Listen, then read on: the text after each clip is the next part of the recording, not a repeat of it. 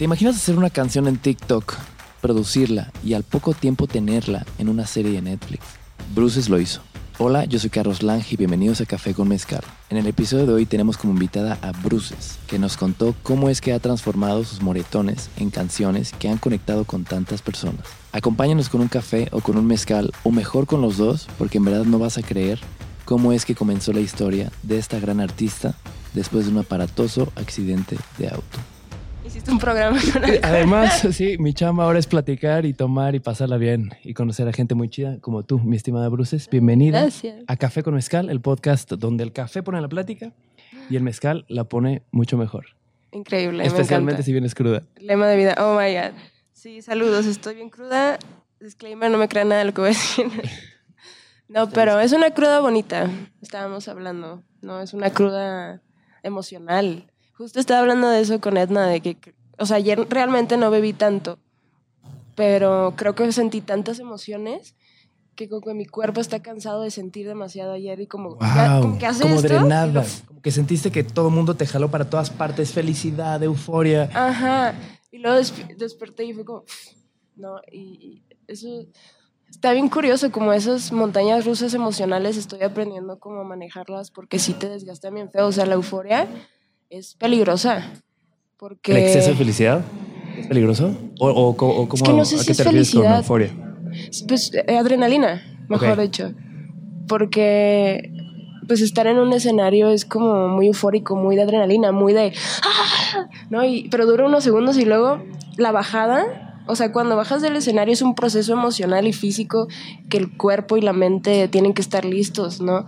La otra vez, no sé cómo mi línea de pensamiento de esto, pero me dijeron que hay varios artistas que tienen como, eh, ¿cómo se le diría? Ay, se me fue la palabra. Algo que haces muy seguido.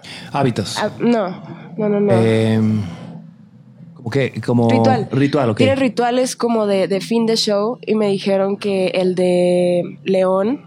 de León. Bandera, Ajá. Estuvo aquí eh, también. Sí, ah, Sí. lo quiero mucho. Es un tipazo. es un tipazo. Eh, me dijeron que el de él es ir a cenar. O sea, es directo al show a cenar con él, él y su equipo, él y sus amigos. Y eso se me hace súper cool porque eh, creo que tienes que huir como de esa euforia y sentarte, ¿no? Tocar piso, cenar, que también muchas veces a los músicos he visto que se nos olvida comer los hábitos alimenticios, como por los nervios, pues a mí no me da hambre. Entonces se me hace súper inteligente como bajando un show, ir a cenar, convivir con los tuyos, es como, siento que es la bajada adecuada. Claro. ¿no? Qué Y- loco. sí, sí, también lo vi con mi psicóloga, eh, porque le expliqué que era un fenómeno que yo nunca había sentido, pues, o sea, la adrenalina del escenario así tan fuerte y luego bajar, ¿cómo bajas? ¿No? Porque me- al principio me daban a mí ataques de ansiedad cuando bajaba del escenario y no entendía por qué y me dijo, pues es que estás tratando con muchas emociones que no conoces, ¿no? Y, y- y, tienes que verlo como un escalón de, de ir de emoción en emoción bajando poco. No sé, está bien, pero... em, Qué Pero sí, chingón. es me recordaste, no, me recordaste mucho a una em, anécdota que contaba este actor, el de Breaking Bad. ¿Viste esa serie? Eh, no Qué la he gran terminado. serie. pero- Bueno, se me olvidó cómo se, no- se llama este actor. El pelón. Ajá, el doctor, el Ajá. Heisenberg. No me acuerdo cómo se llama. ¿Cómo? Ah, Cranston. Brian Carston. Bueno, este señor eh, estaba en unos premios y le dieron como todos los premios por mejor actor, mejor serie, mejor no sé qué, mejor no sé qué. Wow. Y como que llegó a su casa y se sentó en su casa y está así como en trance de, de lo que acaba de pasar, de que era la sensación, de que Breaking Bad era la locura. Es de las series más históricas del mundo, ¿no? Pero bueno, Ujú. cuenta que cuando está en trance, de repente su esposa le dice, oye, ¿puedes sacar la basura, porfa? Me encanta. Es lo mejor. Güey está así como, como que se para como robot porque como que no estás en ti mismo. Exacto. Te, te disocias. ausente, sí. Bien cabrón. como en, como si te hubiera ido, no sé, el, el- el alma o algo. Entonces agarra las bolsas y va y tira la basura y es como, hace poquito me estaban tomando fotos me estaban gritando y ahorita estoy como tirando la basura como que así es la vida, hay subidas y bajadas. Y eso Exacto. es muy normal. Creo que el balance en todo sentido en la vida es necesario. Y, y cuando te empiezas a encontrar con todos estos momentos de felicidad, también algo que, que aprendí muy rápido es que nada dura para siempre, ¿no? Entonces, creo que es muy peligroso cuando entras a un momento donde te pasan muchas cosas buenas por eso yo siento que a veces los artistas hay unos que se alzan, pues, o que dicen que se ponen mamoncitos. O pierden que, piso, ¿no? Pierden piso. Pero es que luego yo me pongo a pensar, es que está bien duro, siento que el ser humano no está diseñado, o al menos... Para esa cantidad de información, ¿no? Exactamente, para, para esas... Alguien me dijo algo que me asustó mucho, que es el ser humano no está diseñado para cumplir sus sueños. Y eso me, me marcó de por vida. Y no es que no estemos diseñados para, para realizarlos, sino que creo que no... Ahorita ya como que la terapia ya está más... Eh, ya más como un hábito en las familias, pero a mi generación siento, y a la de mis papás mucho menos, les tocó terapia, ¿no? Entonces creo que, que como humanos, no, no sé, como sociedad o generación antigua no estábamos listos para, para ese tipo de, de, de impacto en la cabeza no sé, es como, como que estamos constantemente, estamos diseñados, yo ya mi Definitivamente es el mejor intro de cualquier episodio so far, sí, sí, sí, nos entramos así en quinta, ¿no? Quinta velocidad. Eh, siento que estamos diseñados como para tener mucha esperanza todo el tiempo. Esperanza, pero no para poder como programar el camino para cumplir tus sueños. No, pero siento que, que como que nos alimentamos mucho de quiero hacer esto, quiero hacer esto, voy a hacer esto y trabajar, trabajar, trabajar, querer, querer, querer pero nadie nos prepara para cuando pasa. Ok. ¿Sabes? Siento que pero cuando pasa que no cumpliste ya un sueño. Claro, pero siento que nos alimentamos más del proceso. Ah, que no estamos diseñados para eso. O sea, yo siento que, que, que, o sea, otra frase, disfrutar el proceso creo que es más importante y se, y se trata más de eso que cuando llega el momento, porque es un segundo, es un momento, es un algo, es un, no sabes cuánto va a durar y no dura para siempre, ¿no? Entonces... me puedo imaginar, o sea, es una analogía quizás un poco extraña, pero quizás como un parto como que esperas por nueve meses a que pase un momento que dura un par de horas. Entonces, ¿tú hace cuánto te enteraste? De, o sea, creo que vale mucho la pena poner aquí en el video, digo aquí en, en pantalla, un video que me puso Toy. ¿Sí? Sí, digo, ahorita no lo podemos poner, pero lo vamos a poner porque está impresionante cuántas personas habían ayer en el Foro Sol. Eh, fue en el Palacio. En el Palacio, tienes toda la razón, sí. 18 mil. 18 mil personas y se veían puras lamparitas arriba moviéndose y además todos te estaban coreando tu canción. La vida no me preparó para eso, amigo. o sea, yo por eso vengo cruda. este, no sé. quizás somos. Digo, no me quiero poner tan, tan deep, tan rápido, ¿no? Pero ¿no sientes que em, quizás el tomar alcohol, alcoholizarte, pasarte de lanza, a veces es como para evadir ciertas cosas, para poder aceptar, diluir la realidad. Yo creo que es para diluir, digo, malamente no, no beban amigos en exceso todo con medida. Em, pero sí. Y fíjate que es, es como un común denominador que he conocido de personas con ansiedad. Ayer vi un tweet que decía, dos, eh, dos tragos para alguien con ansiedad no cuentan porque solo te convierten en una persona normal. y yo de, güey, sí soy. Wow. o sea, el alcohol quita la ansiedad, 100%. Sí, pero, pero no es algo no, no, que no, deberías no, hacer. No, no, no, no, no, no, este, no. No, por supuesto que no, pero o sea, es que, o sea, siento que se ha escuchado y se ha sonado tanto por todas partes de ansiedad, como que se, siento que se diluyó la importancia claro. del poder que tiene esa enfermedad. Entonces ya es como, ay, tal cosa me da ansiedad. Y es como, ¿en qué momento normalizamos tanto usar esa palabra? Yo en mi vida entera he tenido un solo ataque de ansiedad. Y fue tan impresionante que dije, ¿qué es esto? O sea, me aterré, me emocioné, o sea, no, no, o sea, fue de las cosas más impresionantes que me han pasado en mi vida. Entonces no me puedo imaginar, o sea, lo que ha de ser eso constantemente. Entonces por eso ya cada vez que alguien me dice, ay, me dio ansiedad, le dije, ¿te dio ansiedad? o más bien tienes emoción. Exactamente. Porque creo que es ahí donde se pierde un poquito el poder de la palabra. Sí, justo, creo que, digo, también está bien que sea, para mí lo más importante es que se abra también la conversación. ¿No? sobre las enfermedades mentales, porque hoy podemos decir que cualquier persona dice que tiene ansiedad, eh, que no lo recomiendo que lo hagan por respeto a la enfermedad, por respeto a los que la tenemos y porque autodiagnosticarse pues tampoco está bien, ¿no? Em, pero también hace años nadie decía eso, ¿sabes? Y creo que ocultaba también más los pedos. Creo que ya es un gane que se esté hablando y que de alguna forma se ponga de moda y esté en las películas, y esté en la música, y esté en la Bien, cultura bien, popular, porque es visibilizar, ¿no? Y el visibilizar siento que es el primer paso a hacer un cambio verdadero eh, de información correcta Claro. sobre la salud mental. Hablarlo, investigarlo, Exacto. tratarlo, compartirlo. También creo que sí es súper sano, como dices, eh, platicarlo, ¿no? O sea, yo, nunca a nadie le he platicado de ese, de ese episodio, no sé si se puede llamar episodio, pero cuando lo hace se siente bien. Y es chido, porque también es como, ah, o sea, yo también pasé por eso. Ah, estamos juntos en eso y es normal. ¿No? Una vez también mi mamá tuvo un ataque de ansiedad justo aquí en la cuarentena y fue como, tuvimos que traer ambulancias. O sea, sí es algo muy cañón como Ujú. para nomás decir, ah, sí, me dio ansiedad, no sé, eh, tal cosa. Exacto. Pero bueno, nos adelantamos muchísimo, empezamos en quinta, pero está chido eso, creo que eso Es que empezamos a en la cocina. plática. Es muy cierto, y hay varias cosas de la cocina que todavía te quiero, eh, que quiero desarrollar un poquito más adelante, pero nos adelantamos a la parte más importante que Wow, es... sus pelos son flores. Son flores secas. Qué bonito. Sí, es lo chido, nunca las tengo que regar. Yo con mis cactus. Y aún así se me han muerto cactus. Oye, como que lo- yo lo riego poquito y dicen, ¿Verdad? Es que no sé, yo no, yo no soy buena con las plantas, la verdad. oye, ¿tienes también atención dispersa? Sí. se notó.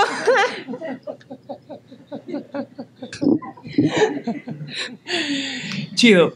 Siempre comenzamos el podcast teniendo a nuestro invitado que se presente. Ah, Como ok. te presentarías ante, un- ante una Ay. audiencia que no te conoce. Ok. Hola, ¿cómo están? Yo soy Bru, Bruces. Soy artista independiente de Tijuana, Baja California. Soy Capricornio, ascendente Leo con luna en Libra. Y hago Yo- yo música. también soy Capricornio ascendente ¿Sí? Leo. No es Te lo cierto. juro. No sé cuál es el otro. ¿El otro qué es? ¿El último? La luna. La luna. ¿Cómo sé con mi luna? Eh, tienes que sacar tu carta astral con tu fecha de nacimiento. Qué loco. ¿De qué día? Yo, 12 de enero. Yo el 4. Amigos, somos la misma persona. Qué chido. Sabía que no me emocionaba. Güey, pero te interrumpí bien feo. No, no, no, no, ya- ya terminé. Pero me gustó, o sea, comenzaste diciendo que eres de Tijuana. Ujú. ¿Y cómo le haces para, digo, para empezar, para que escucho tu acento ahora? Sí. Pero en la música, ¿cómo escondes el acento? ¿Se es- ¿No se escucha? No, según no yo. sé. Nunca, no, ahora voy a escuchar mis canciones y voy a buscar si Está tengo muy acento. loco eso. Ujú. Por ejemplo, también el caloncho tiene marcadísimo su acento Ah, sí, como de guanatos, ajá. Ajá. Y no se escucha en su música, ¿no? Es Según yo. verdad. Tienes razón. Qué interesante. Ujú. Eh, hay que investigar eso. Pero bueno, naciste en Tijuana. Ujú. ¿Y cómo fue? Me, me encanta llevar esto siempre como si fuera un timeline de lo que, de qué te, de qué te ha pasado para llegar hasta aquí. Uy. Pero entonces naciste en Tijuana cosas. y comenzaste, o sea, desde muy pequeña tuviste como esta inquietud por, por expresarte música? musicalmente. Sí, pues mi papá toca la guitarra y siempre estaba tocando la guitarra en, en la casa. Y mi abuelo mantuvo a la familia de mi papá tocando guitarra en, en taquerías en Tijuana. Ajá. Y, y mi abuela también cantaba con él. Entonces siento que como que la cultura del arte eh, está de esa forma en mi familia. Y Entonces desde chiquita te apoyaron en, en irte por ese camino. no, exactamente. Em, como, a los, como a los seis, yo creo que mi papá me enseñó a tocar guitarra.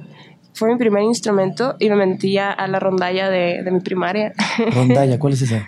Eh, rondalla donde, no sé, tocas guitarra y cantas canciones de, Ah, ¿qué- cu- Juan ¿Cuál será Gabriel. el nombre aquí? Como...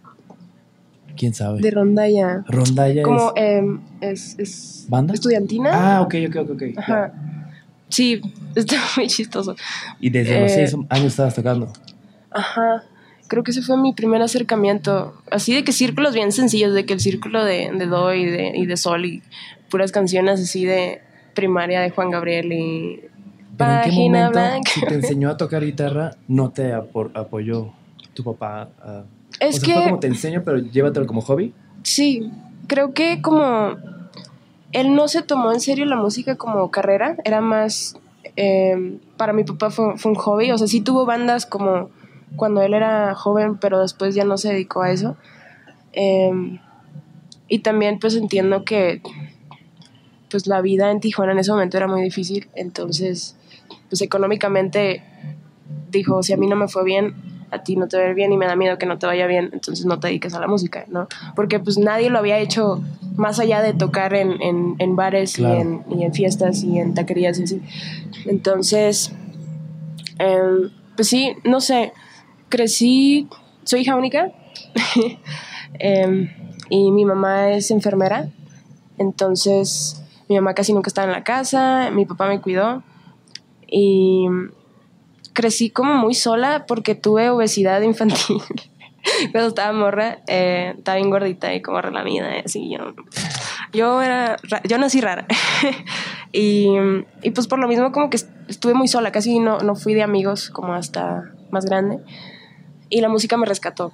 O sea, como tocar guitarra y, y, y también mis papás no creen en la terapia, pero mi mamá me dijo una vez que escribiera mis emociones en un cuaderno. Y eso me salvó la vida. Y creo que eso, es, esa, ese consejo me hizo autora. Porque empecé a escribir lo que sentía. ¿no? Yo ni sabía que después se podían hacer canciones, ¿no? Y, y Esa es la forma de terapia. Ajá. Es como Sí. entender qué sientes, cómo lo estás trabajando, cómo estás intentando salir adelante. Sí, Ese es como sacarlo de aquí, ¿no? Sí. Y dejarlo en un lado para después procesarlo. Entonces desde chiquita escribías. sí. Se me hace muy interesante eso porque, o sea, te conocí hace ¿qué? 15 minutos sí. y te me haces una persona que tiene como mucha claridad mental, como que sabes perfectamente lo Mm. que está pasando. O sea, me pudiste describir perfectamente cómo te sentiste ayer, cómo te sientes hoy. O sea, como que eres muy buena observando las cosas que están pasando. Sea, como que lo ves y lo puedes discernir y separar y entender. Y creo que eso es un hábito que se genera cuando estás cuestionándote mucho, cuando estás preguntándote cómo estoy, cómo me siento, estoy mejor, estoy mejorando, o te pones a leer lo que escribiste, no, estaba peor, estaba mejor.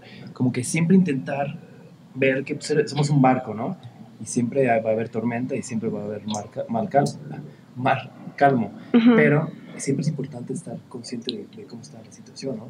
Sí, creo que la, la introspección salva vidas. Cuestionarte cómo, esto- cómo estás, cómo estoy, cómo me siento. Y hoy y ahorita, porque ahorita no me siento igual que hace 10 minutos. ¿no? Y todos los días, imagínate, vamos cambiando y también científicamente nuestras células van cambiando todos los días. Entonces, todos los días, eso es algo que me da mucha paz. Siento que todos los días tenemos la oportunidad de ser alguien diferente. Y, y yo eso lo aprendí creo que tarde. Eh, bueno, cada quien lo aprende, es un proceso ¿no? de la vida. Pero cuando, cuando encontré a Bruces, lo entendí muy bien. ¿Sabes? Como no soy mi pasado, no soy todo, todo lo ¿Eres que me... Soy el presente. Te sí, dar sí, una sí. palabra bien bonita. Amanecer significa amar, nacer. Amar, volver a comenzar cada día como alguien diferente. Digo, te, te me estás adelantando mucho porque quiero conocer mucho tu historia. A ver, Eh, que nos quedamos en... En tus papás. Y eso hace muy interesante porque, por ejemplo, Kalima, ¿no? que también estuvo aquí, nos platicó que desde los tres años le enseñaron, le prestaron, lo apoyaron. Wow. Pero a ti fue un poquito lo contrario. Pero creo que es muy común eh, hablar, no hablar mal, pero como que decir, es que muchas veces hay muchos papás que no apoyan, especialmente como carreras creativas, como la música, como la música, la fotografía, la ilustración, artes gráficas, plásticas y demás. Pero creo que también esa protección viene desde un lugar bien noble, que viene con De mucho amor y amor, de ¿no? protección, Y sí. además, tú querías algo que ellos no conocían, quizás. Exactamente. Y eso pasa mucho con los papás. A veces creo que es importante como hacerlos ver que lo que quieres hacer tiene un gran fundamento, ¿no? No, no creo que se deba siempre hacer una guerra contra los papás. Los papás pues siempre quieren lo mejor para ti. Exactamente. lo peor para ellos es lo que tú conoces y ellos desconocen. Exactamente. Sí, justo, siempre lo he visto como desde un lado de empatía, eh, de que simplemente no venían, ninguno de los dos viene de, de familias de creativos que hayan hecho carreras de la creatividad. Entonces, mi mamá tenía bien, como soy hija única, mi mamá ya traía mi plan cuando yo nací, de que mi hija, ajá, Te cuidaron muchísimo. muchísimo, sí. Eh, fui a escuela de monjas, sí. ¿En qué momento empiezas a componer canciones? ¿Cómo qué edad tenías? Eh, ¿Fue en Tijuana también? Sí, sí, no, yo creo que como a los 10 empecé a hacer canciones malas, pero empecé a hacer canciones, a ¿Las tienes por experimentar. ¿Quién sabe? Seguro han de estar por ahí, Como leer un guardadas. diario también, tus canciones, es algo muy interesante, ¿no? Un chingo de reverb. me acuerdo. Eh, también empecé a experimentar como con grabarme yo sola, como desde los 12, yo creo, y no tenía una idea. Agarraba el, micrófono, ¿te acuerdas? Ese larguito que era para hablar como por Skype y por Messenger. y lo metía a la guitarra, así, no sé dónde saqué esa idea. Lo metía completamente a la guitarra y, lo, y grababa y luego lo sacaba y luego grababa mi voz y nada más eran dos canales y le ponía reverb a todo. Y yo, perfecto, esta es mi canción. Qué loco, pero experimentado. O sea, vivía desde morrilla. Es que no tenía nada que hacer. ¿Será eso que cuando alguien dice, y, esto lo he platicado antes, lo platiqué con, con un amigo que justo nos mandó el mezcal, ah, Omar Oaxaca. Siempre que pasas por, saludos mi querido Omar, siempre que pasas por un, no sé, estás manejando la carretera y ves un pueblito en medio de la nada. Siempre pensaba yo en, ¿qué, qué harías ahí? No hay nada que hacer. Pero si te pones a pensar, te puedes imaginar ahora, o sea, con tu conocimiento, encontrar una casita en medio de la nada y ponerte a componer, tienes todo por crear. Entonces me hace súper interesante ver cómo de tantos lugares, quizás un poquito tan aislados a, la actividad social como es la Ciudad de México, han traído tantos talentos tan chidos. O sea, ahorita el norte está bombeando musicalmente muy duro. y por ejemplo, en la Ciudad de México, ahora que vives acá, siempre hay algo que hacer. Siempre es ir al cine o al antro o al bar o a la fiesta o a la reunión, siempre hay algo que te mantiene fuera de tu casa. Sí, la ciudad. Entonces, esa misma, ese mismo como aislamiento te hizo enfocarte un chorro en tus creaciones.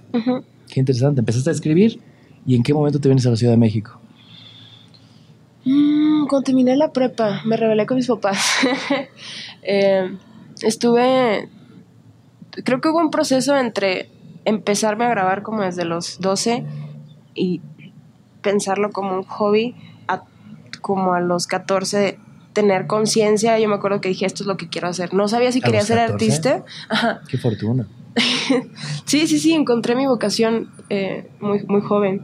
Y no, no, sabía si quería ser artista, pero sabía que quería hacer canciones. O sea, yo sabía que me quería dedicar a escribir y a hacer música. O sea, yo lo, tenía. ¿Por qué será? No, porque era, creo que era lo único que conocía que me hacía feliz y que me hacía plena. Y, y esa. Está muy cliché, pero genuinamente, si no estoy creando, me siento triste, me siento perdida, me siento desmotivada. Creo que puedo tener todas las distracciones del mundo y aún así si no estoy haciendo música me siento Eres mal. infeliz. Sí, entonces ya... Y, es algo que descubrí muy, muy chica también, pues... Em, pero también creo que es, es, es un cariño que le tengo porque en mi etapa más difícil, a mí me hicieron bullying mucho en la primaria y en la secundaria. Y sin terapia y que todos los días te digan de que puras cosas feas acerca de ti. Mi refugio era escribir. Y, era como un abrazo personal. era el único momento en el que me podía desconectar. Me disociaba de todo, de mí misma incluso, y escribía. Y era, ese es el momento que más, más feliz, me dan ganas de llorar, más feliz de mi infancia, güey. Escribir sola en mi cuarto. Y, creo que esa sensación me ha acompañado el resto de mi vida y es el por qué quiero seguir haciendo esto. ¿Sabes? La raíz de, de, por qué quiero hacer música. Porque me hace, es como un abrazo. Sí, es como... No sé. Me encanta esto, esta idea de si te duele, transfórmalo en arte. Y es la manera en la que siento que todas estas agresiones, toda esta mala vibra que te echaban, que también luego también, o sea, los bullies, o sea, Oh, es una época que siento que es culpa de los papás ahí sí. Sí, 100%, porque replican. Bueno, también hay chamacos que ya... Hay pasados de lanza, sí. Pero también creo que es como... O sea, como lo transformabas en arte era no, no guardártelo, no quedártelo. Porque quizás esas cosas se van haciendo como espinas, ¿no? Que te acompañan por el resto de tu vida. Y tú, haciendo arte, lograbas como sacar estas espinas. Sí, sí, sí, creo que no, no hubiera durado tanto en este mundo si no hubiera encontrado esa forma de, de, de catarsis, sí, de sacar las cosas, ¿no? De, de, procesar también. Procesé mucho lo que estaba sintiendo al escribirlo, porque si no me hubiera ahogado en un montón de voces claro. negativas. ¿Y sabes qué es de tus bullies ahora? No. ¿No? me acuerdo, uno de ellos, eh, fíjate que después de los años, sí, sí me pidió disculpas. Y eso fue muy lindo. Es que es lo que te digo, estoy seguro que más personas, porque también a mí me pasó mucho, crecimos mi hermano y yo en Cuernavaca y, y, fue como difícil también, había, era bully pero generacional, era por todas partes habían golpes. Entonces Entonces siempre nos tocaba estar en golpes y así, ¿no? Y ahora mis bullies son grandes amigos. No, ¿no? cierto, y también ¿sí? de repente me dicen así como, oye, pues me pasé de lanza, pero pues no sabía lo que hacía. Como que son épocas bien confusas, Ujú. es una maldad muy extraña. Pero qué chido que encontraste la manera de que no se te quedara, ¿no? Sí, sí, pero ha, sido un, proceso.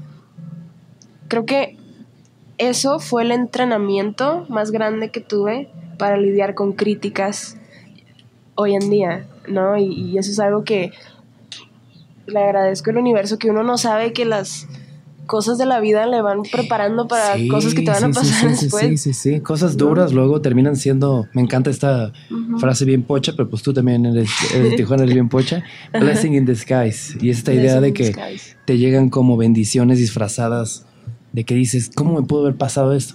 Y luego pasa el tiempo y dices, wow, qué bueno que me pasó eso, ¿no? Ujú. En el momento es difícil verlo como un, como, no sé, Blessing. como un blessing en ese momento, pero por eso creo que es bien chido escribirlo, ¿no? Para después entender Ujú. de dónde viene. Entonces, te revelas de tus papás. Dices, ya fue Ah, suficiente, sí. me cuidan mucho, pero me tengo que ir a la Ciudad de México. Sí, busqué ¿Cuántos años tenías cuando te fuiste a Tijuana? 17. 17. Sí, Ah, sí, en busqué, prepa, me dijiste. Ajá, busqué este, escuelas de música. Entonces, era de que, bueno, no me alcanza para ir a Berkeley. no me alcanza para ir a CalArts tampoco en California. Voy a buscar en México. Y encontré una escuela que se llama Fermata. Ah, está por aquí en la Condesa, ¿no? Creo que sí, ya Sí, la sí, movieron. Ahí me tocó cuando estaba en San Jerónimo. Allá por más... eh, Y por cuando lo movieron, ¿tiene como un diseño verde afuera? ¿Cómo? Extraño. Ah, El- el nuevo. La, la fachada. No me acuerdo, no he visto la nueva fermata, la verdad. A mí me, me tocó cuando todavía era como dos edificios eh, de piedra volcánica naranjas gigantes. Órale. O sea, me tocó como la última. Qué loco, suena muy marciano. Sí. Volcánico y estaba, naranja. estaba bien creativa, la neta, esa escuela. Eh, vi- estaba viviendo mi fantasía Camp Rock. Eh, bueno, mandé un video y una carta A Fermata. a Fermata un video de mí tocando y, y una carta donde decía, mira, yo, yo básicamente, yo en Capricornio, dije, mira, mis papás no me apoyan, eso decía la carta, que mis papás no me apoyan, este, o sea, en el sentido que ellos estaban súper así, no te vas a ir, no te vas a ir a ningún lugar. Una tía incluso me dijo, yo te pago la carrera, una tía, así, de que esa tía con dinero, que no le habla a nadie, este, me habló y me dijo, yo te pago la carrera, pero no te dedicas a la música. Eso, eso me quedó aquí por siempre, porque le daba Pues miedo. Te pago la carrera que quieres menos música. Ajá. Qué locura, tenías demasiada gente en contra de tu sueño. exactamente. Pero pues entiendo que Lo No, desconocen, ajá, sí. no Sí, sabían, me recuerda tenían mucho miedo, a, a pues. esta película de Disney, ¿cómo se llama? Coco. ¿Cuál? Coco. Ay, sí, güey, era yo Coco. casi. Sí, es cierto. De que no Nadie quiere que toque, sí, sí, sí. Sí. Saludos. Saludos, Coco. Este, sí, pues básicamente estaban en, en ese plan y, y yo vendí mis cosas que tenía en mi cuarto, que según yo tenía mi Xbox, tenía una Xbox y ¿qué más vendí? ¿Qué jugabas? Eh, no me acuerdo, Crash, Crash Bandicoot, ¿te acuerdas? Chido. Eh, unos de carros y ya no me acuerdo. Oye, hace ¿cómo, mucho que cómo no funciona dos personas con ADD en un podcast? Te deshiciste de todo y aún así te viniste. Cuando mandaste esta Pero me carta... encanta que sí recuerdas. Sí, sí, sí, dónde es lo vas. más difícil. yo me puedo ir a otro lado, ya no regreso nunca. Es que sí, sí es muy interesante luego intentar hilar todo el camino. Sí.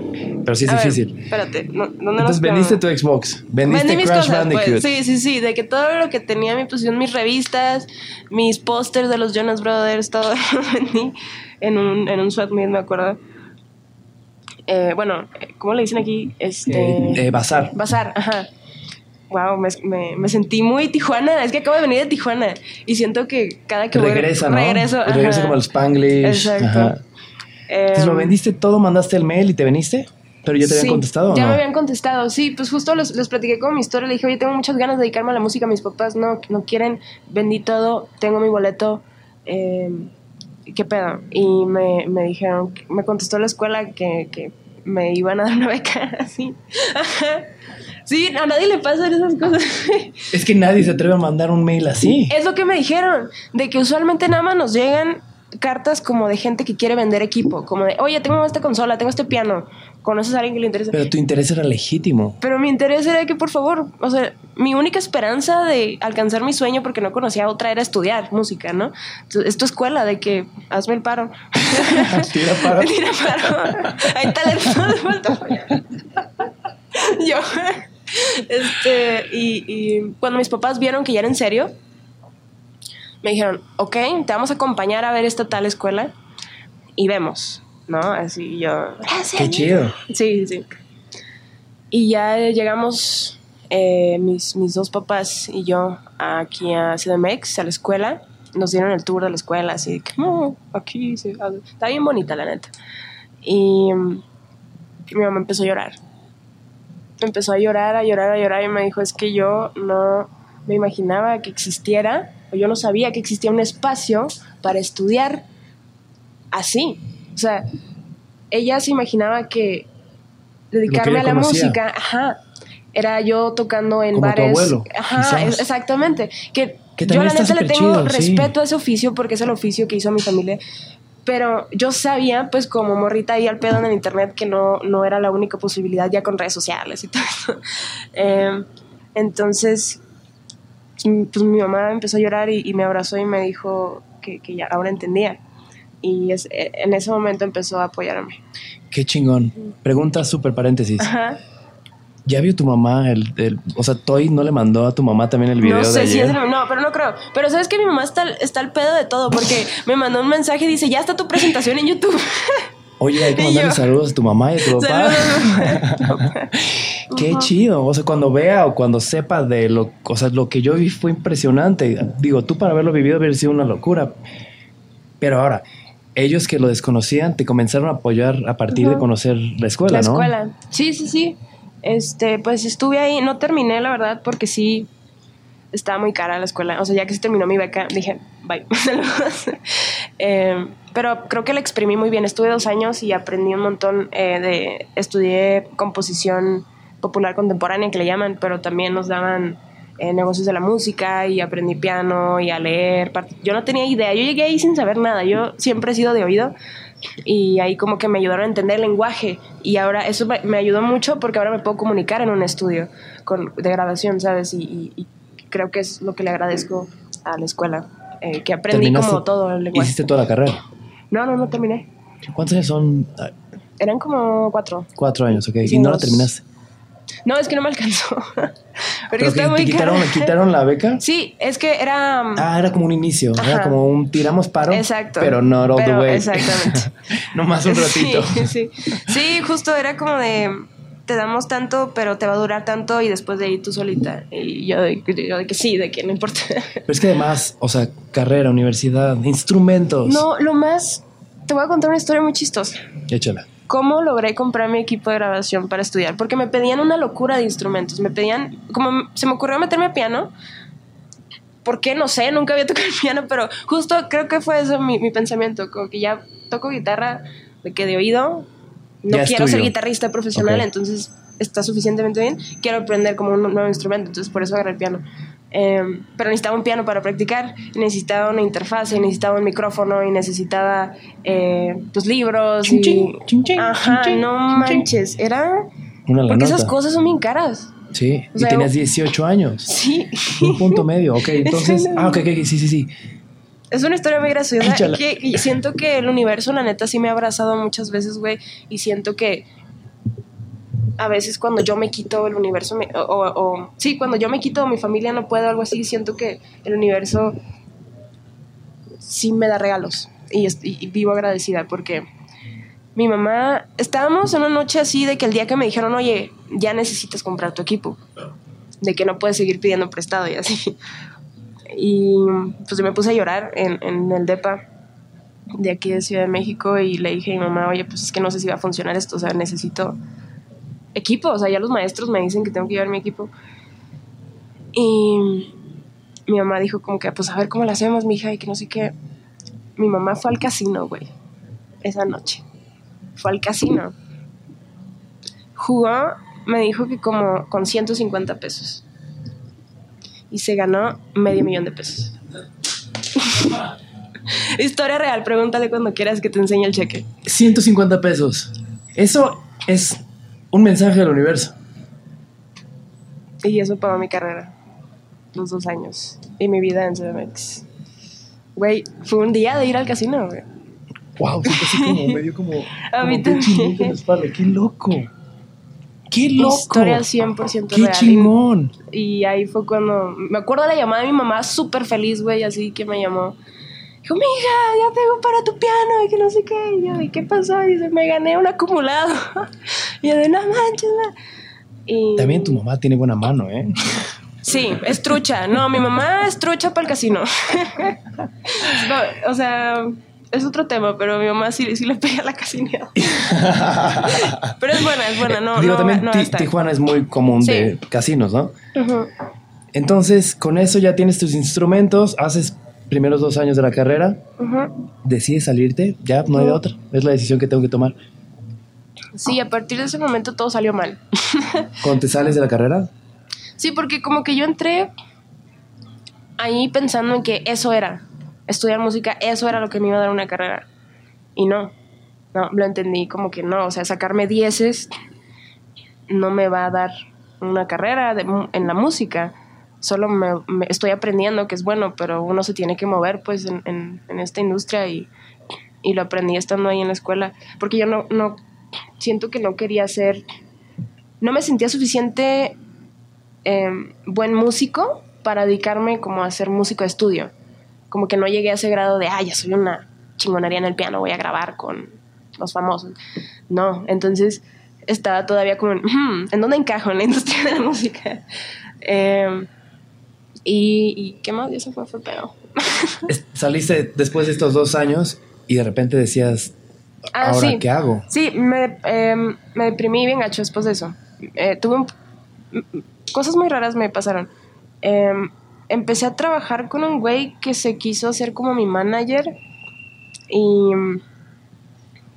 wow, acabo de recordar algo. que me da mucha risa. todo. Eh, y él tenía un DJ. Ahí es cuando me, empecé a meter como la música electrónica, solo por... Eso es lo que vi. ¿Sí? O sea, me fui a tus primeras rolas y dije, wow, era muy electrónica. Sí, Pero era tu voz más bien, ¿no? Ajá, es que fue mi primera chamba, como que eh, empezaron a descubrir, yo subía como cosas a SoundCloud y tenía como dos covers en YouTube y, y eso eran como que mis, mis cartas de referencia, lo que hacía. Y me empezaron como a, no sé, se corrió la voz por SoundCloud. Hay una morra que escribe chido y tiene una voz muy pop, ¿no?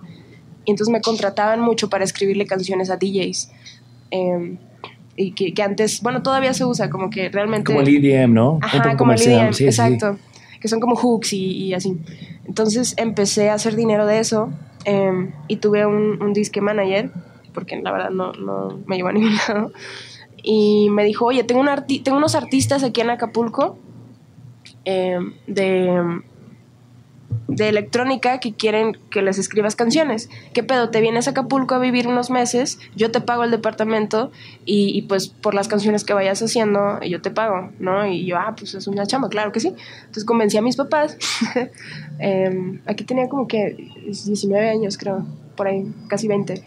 Y... ¿Dirías que se fue de tus primeros proyectos como Sí. solista, parte de tu carrera Ajá, musical? Sí, sí, creo que me, me- me dieron mucha fundación de aprender hacer como hooks y canciones rápidas, como de no, no, entendí el pop, porque no era clavarme en voy a contar la historia de mi vida aquí, sino este güey necesita una canción para mañana que tenga, que sea, este, hooky, relatable, a veces Spanglish, a veces, o sea, sí fue un reto personal como de, ok, es, es mi chamba, pues era como comida rápida, no sabes, de, de la música para mí.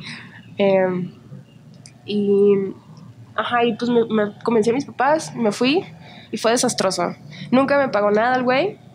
O sea, sí me pagó el departamento, el departamento estaba horrible. Digo, en serio estaba horrible. O sea, yo no me quejo de situaciones de vivienda, pero estaba horrible. Había cucarachas, así, ratas, eh, no había aire acondicionado y era Acapulco, eh, estaba sucio, o incluso con tierra, como que era un lugar que no habían abierto en, en- en varios años. Eh, dormía en el piso, o sea, así de que horrible. Y el güey se la pasaba diciendo como que, ah, ya te voy a mandar a alguien para que te ayude, para que te dé una cama de perdida, que te ayude a limpiar o, o no sé qué yo haga. Yo también, O sea, no había cama. eh, había un colchón, pero estaba muy delgadito y feo. pero, ajá, pero pues no era una cama, pues. Y, y yo también estaba en ese punto de mi juventud de, yo me la rifo, yo me la fleto, todo por mi carrera, de que... eh, Yo me la fleto. Ajá, así de que yo estoy, en, yo quedo en mi comodidad, no importa ahorita, malamente. O El sea, sueño es más El sueño es más grande. importante, exactamente. Y estuve ahí como do- dos, tres meses y no pasó nada. Nunca me presentó con ninguna artista electrónica. No hiciste nada de No de hice música? nada, güey. No me pagó nada y ¿Qué hacías tres meses en Acapulco? deprimirme. Estaba muy deprimida. Comencé a beber. Ahí fue cuando empecé a, a beber por primera vez. Este, pero no fue chido porque fue como que, ah, estoy aburrida, me voy a echar unas cheves y sentí que perdí mi tiempo y, y me llevó a una depresión muy fea. Y lo chistoso, que es una lección de vida que nada dura para siempre, es que mis papás me vieron en este estado de depresión fea y fueron por mí a Acapulco y, y me regresaron a Tijuana. Fue como que no vente otra vez. Entonces fue como un pedo de, ah, México, ah, el sueño, ah, Acapulco, mm, nada está funcionando, depresión, casa mis papás otra vez. Y yo dejé mi equipo, todo el que compré para la escuela, me lo llevé a Acapulco. Y el famoso manager lo vendió todo, nunca me lo envió, incluyendo mi computadora y así todo. Así que, ajá, mi mamá lo demandó y luego ya como que el güey dijo, perdón, que fue mi ex esposa que lo vendió, no sé, un rollo ahí bien raro. Ya no, yo ya dije, mira, hay que dejarlo ir, de que si le hacía falta el dinero, le hacía falta el dinero, hay que dejarlo ir, o sea, no me voy a pelear por, por cosas materiales. Este, y sí, ahí quedó mi equipo. ¡Qué locura! Esto parece... O sea, estoy más picado que cuando estaba viendo Breaking Bad. ¿Y luego qué hiciste en Mucho drama. Tijuana? Me deprimí más. Sí, no, ahí se puso más feo. Este. Sí, empecé a probar drogas. Salió mal. Eh, no me gustaron. Empecé a beber todos los viernes. O sea, mi única motivación era como perdición. Estaba muy deprimida. O sea, yo dije que no, pues ya no va a ser nada de mi vida. O sea, como que me deprimió mucho que tenía expectativa en que el sueño de venirme a la gran ciudad iba a ser ese mi momento y no fue.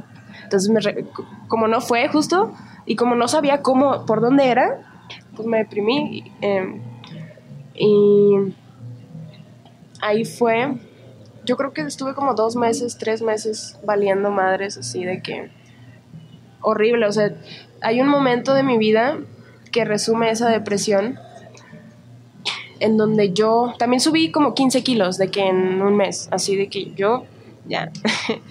y por lo mismo tenía muy, mucha inseguridad conmigo y con mi cuerpo y no dejaba que nadie me viera, o sea, me la pasaba ahora sí que encerradísima en mi cuarto, de que yo no quiero ver a nadie. ¿Componiendo? Sí, a veces, pero era Ya era muy difícil. ya era muy difícil, sí. O sea, neta fue, fue muy bajo ese golpe. Y, y me acuerdo que em, una vez fue mi familia de Mexicali, mi abuela y mi tía a, a visitarnos a Tijuana.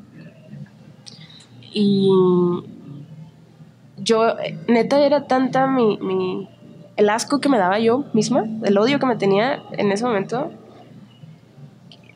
por mis demonios, pues, y por lo que sea, que puse un sofá en la puerta de mi cuarto para que nadie entrara a verme. O sea, de que yo, porque mi, mi, mi cuarto, por seguridad, ya no tenía cerradura para que mis papás pudieran checarme. Em, y yo puse un sillón, me acuerdo. Y mi familia empujaron la puerta, la rompieron, movieron el sillón y colectivamente me dieron un abrazo en la cama. Y ese fue el momento en el que dije, chica, no estás bien, de que necesitas ayuda. Eh, pero también fue un momento como lindo, como de, no sé, por más que yo intentaba alejar a todos ya, y yo, yo, yo me sentía así como, ¿has, ha- ¿has visto Soul? Sí. ¿Sabes cuando las almas se pierden? Así me sentía. As- así me sentía en ese momento. Y siento que el abrazo de, de toda mi familia, Te como forzado, me, me regresó un poco. Em, y bueno, esto siguió como mal. Fui, fui a ver una banda, me acuerdo, fue una de las primeras veces que salí al mundo exterior de nuevo. En como Tijuana igual. Ajá, en Tijuana. Fui a ver una banda de unos amigos y me encontré a mi, a mi primo y me quedé platicando con mi primo una noche normal. Me eché una cerveza, me acuerdo, una sola cerveza. Y tuvimos un accidente de auto. ¿Tú y tu primo? Bien ojete. Ujú. Yo, mi primo y un amigo. Em, En Tijuana. en Tijuana, sí, en la vía rápida. Ellos estaban borrachos. Eh, ¿O alguno no, el que iba manejando, creo no? Que, creo que mi primo, sí. Pero creo que también tenía otras sustancias. Pero yo no... O sea, yo también irresponsable por no calcular... Ese daño, sí. Ajá, o sea, qué tan pedo o, o drogado estaba, porque la neta yo no se lo notaba, pues. Eh, pero ahora, obviamente, ya es una regla de oro de que ni de pedo me subo a un auto con alguien, siquiera que le haya dado un sorbo a una cerveza, güey. Es mi peor miedo. Pero bueno, ese, ese accidente estuvo bien feo. Mi primo perdió una pierna, güey. O sea, ajá. Estuvo muy, muy Estuvo feo. muy feo. Fue, fue volcadura. El, el carro, el carro quedó al revés. Y yo me perforé el intestino. Ajá, me perforé el intestino. ¿Y tu Eh, amigo? Mi amigo salió bien, güey. ¿El que iba manejando? No, no, no, Ah. no, no. Mi primo iba manejando, Ya, ya, que es el que perdió la, la pierna. Mi amigo, que seguramente se iba borracho, iba a un lado, no le pasó nada. Así, nada. Fue gelatina, así. Digo, qué bueno que no le pasó nada. Em, lo mío fue por el cinturón. Como que el, esto me dijeron que hizo que, que perforara el, el intestino. Y de hecho tengo una cicatriz de aquí hasta acá. Wow. Eh, y estuve dos meses en el hospital. Y ahí es donde nace Bruces. ese, ese fue, siento que fue como un... Y después... Tocaste fondo. Ajá, toqué fondo, machín. Y ahí, ahí descubrí a Bruces. Bruces es por moretones y cicatrices, Claro. en inglés. Justo eso me preguntaba. Entonces, ¿te podemos decir moretes? Sí. Mis amigos a veces me dicen la moretes. La moretes. este, sí. Qué loco. Entonces, tienes este accidente, estás dos meses en el hospital y dices, ya fue. O sea, ya. O sea, es momento de, de cambiar la vida. Ni siquiera fui yo. Creo que fue. ah, me morí unos segundos.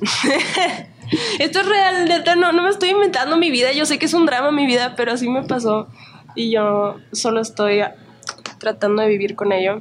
Eh, bueno, no es cierto. qui- Quiero mi historia. O sea, la neta sí, sí. Ya hice paz con mi historia, ¿sabes? Por eso, eso de vivir en el presente creo que es importante. Em, Sí, me morí porque se me paró, tuve falla orgánica múltiple. O sea, cuando se me em, perforó el intestino, se me perforó seis veces, o sea, en seis diferentes puntos, entonces hizo que contaminara los órganos, lo cual hace que todos tus órganos empiecen a dejar de funcionar, lo que hizo que mi corazón em, empezara a tener fallas em, y eventualmente dejó de, de latir unos segundos y luego tuve una negligencia médica en donde me pusieron no sé qué, algún tipo de líquido o demás que no tenían que ponerme y se me empezaron a llenar los pulmones de agua, güey, ahí también. Entonces yo, mira, yo o sea, me hicieron firmar a mi mamá una carta de que me iba a morir, pero que iban a intentar en la operación de emergencia salvarme, ¿sabes? O sea, así de que un drama, así un drama. Y genuinamente, cuando desperté de todo ese pedo, o sea, yo creo que tuve conciencia de nuevo como tres semanas después del accidente, que yo seguía ahí en el hospital, pues, pero como que cuando estás en ese estado, neta, es como un sueño constante, como que lo que pasa no te está pasando, es como un, no sé, no sé, tenía Surreal, pesadillas también. sueño, ¿no? Sí, sí, sí, está muy raro. Y cuando ya empecé a, a- a retomar como conciencia de, ah, soy Amalia Ramírez, estoy aquí, me pasó esto, em, me sentí bien liviana. O sea, neta, es, es una sensación que no te puedo explicar, pero fue como un reinicio a mi maquinaria. O sea, como que yo, yo vivía con un constante hoyo negro como en mi ser, como que estaba muy contaminada de muchas cosas, de mi bullying. O sea, veni- yo venía con mucho Cargabas mucha bagaje. culpa, ¿no? Sí, sí, sí. O sea, desde. o sea, o sea, todo lo, de, lo del bullying, lo de mis depresiones, lo de eh, mis papás, eh, como Sí, que la historia del Toda la pseudo historia. manager. Ajá. Cargaba ya muchas cosas. cargaba muchas cosas. Y ahí lo soltaste Y, todo. ajá. No sé cómo, porque pues no fui yo. Fue O la. sea, es que viste yo creo que la muerte tan cerca que dijiste, o sea, así, así, así de frágil y, Exactamente. es esto. Es lo, es lo que entendí después de eso, güey, que la vida es, o sea, nos podemos morir en un segundo, o sea, mañana. Entonces creo Wow. que hay que vivir con amor, hay que existir con amor, hay que valorar lo que tenemos y agradecer lo que tenemos todos los días.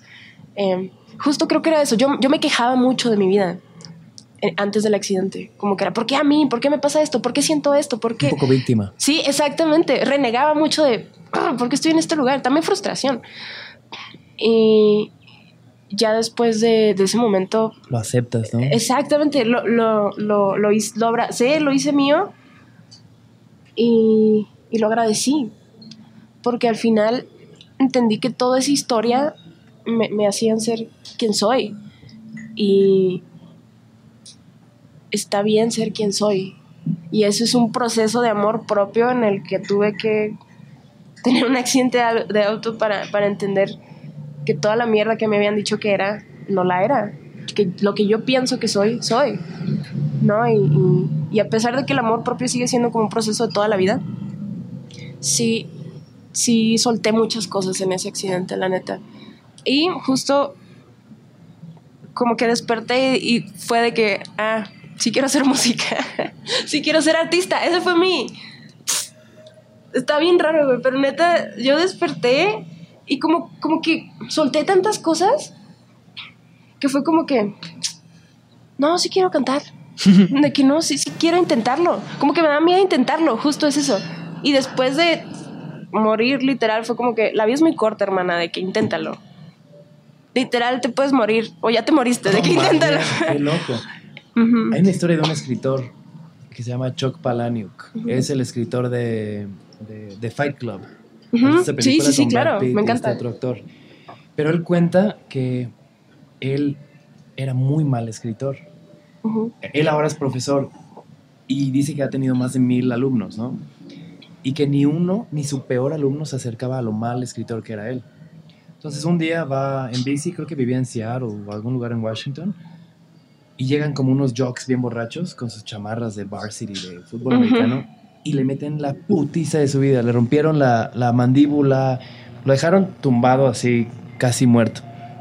Entonces, al día siguiente, se despertó escribiendo como nunca en su vida. Entonces, se obsesionó un poco en, en encontrar a personas que, que después de un accidente, un golpe, normalmente son concussions, como golpes duros en la cabeza, que hay como un parteaguas. O sea, o se puede ir para bien o se puede ir para muy mal, ¿no? Pero hay muchas personas como tú que tienen ese punto de quiebre. Wow. Digo, también lo tuyo creo que no fue solo un golpe en la cabeza, fue un, un cúmulo de, no como de lecciones, pero Ujú. qué locura. Sí, no. Es, es, digo, hoy ya es fácil contarlo, pero sí creo que fue un momento muy duro para la familia y, y para mí como manches, o sea, superar mi miedo a los carros. También. No, es que ese sí fue un tocar fondo, tocar fondo.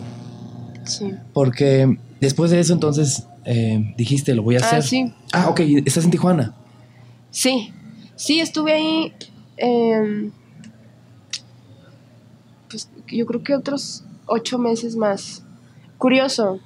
Hay, es como un paréntesis, pero creo que también es muy importante en mi vida. Em, conozco a mi actual novia, con la que ya tengo cinco años y medio. Em, antes, ok, la conocí por internet. Y el fin de semana del accidente le- nos íbamos a conocer eh, Facebook. Facebook. sí, en ese entonces Facebook. Eh, y nos íbamos a conocer el fin de semana del accidente en persona. Y pues pasó eso. Y no la conocí. Y fue una de mis motivaciones para salir del hospital. Fue como de no necesito tener una cita con esta chica. Y, y la conocí ya después que sané y todo. Nos conocimos en persona y nuestra primera cita nos hicimos novias. En la primera cita. Es que ya estábamos muy enamorados. Ya habíamos hablado mucho. O sea, mucho, mucho, mucho. Pláticas muy deeps, así de que hasta las 8 de la mañana. eh, y, y la conocí y, y, pues nos, nos, gustamos mucho y actualmente sigue siendo mi novia. Y creo que es una parte fundamental, fundamental para mí también como, no sé, también siento que el amor me salvó, ¿no? Porque al final una de mis motivaciones de estar ahí, de querer vivir, fue el amor, de fue tengo que conocer a esta chica. Claro. Y, y la neta, cosas así te salvan la vida, güey. Morir es muy mental. Te lo juro que si yo me quedaba dormida y decidía morir, moría. Te lo juro. Porque incluso los doctores, o sea, tenía, teníamos momen- tenía momentos en los que, no sé, como que un montón de máquinas papadeaban así, como que todo está mal, de que esta morra... De hecho me dijeron, una vez, tengo un recuerdo que un doctor me despertó y me dijo, oye, te vamos a entubar, si no mejoras. O sea, ya me iban a entubar de que no podía respirar yo, yo por mi cuenta.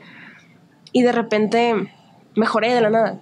Y así fue como una serie como de milagros que yo digo de que de la nada mi cuerpo solito se empezó a curar, pues, pero era porque yo en la cabeza tenía motivación de salir de ahí yo sí no me quería morir, pues. Pero fue como un, muchos tipos de amores diferentes, porque Sí. fue conocer a esta chica, Ujú. fue también quiero hacer música, es Ujú. amor al arte, amor a tu creación, a tu trabajo, a tu profesión.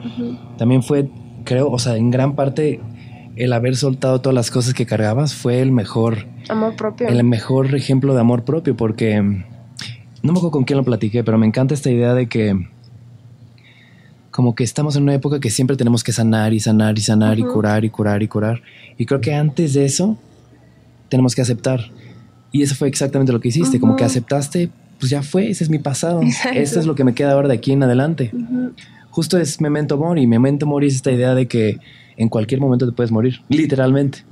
No, creo que siempre los clichés tienen las mayor, o sea, cliché porque todo el mundo lo dice, por algo lo dice Por todo algo el lo mundo. dicen, exacto, sí. Entonces, memento mori es esta idea de que eh, en el momento en el que entiendes que en cualquier momento puedes morir, en ese momento puedes aprender a vivir. Wow. 100%. Sí. Qué loco. De hecho, por eso me, me tatué amor aquí. Eh, cliché, pero. No, el amigo que cariño. nos mandó el mezcal también tiene ¿También lo amor tiene? aquí. Sí, Mon Laferte también tiene amor. Órale. aquí. Bueno, no sé si lo tiene Te amo, creo. perrísimo. Eh, bueno, entonces bueno. sales del hospital.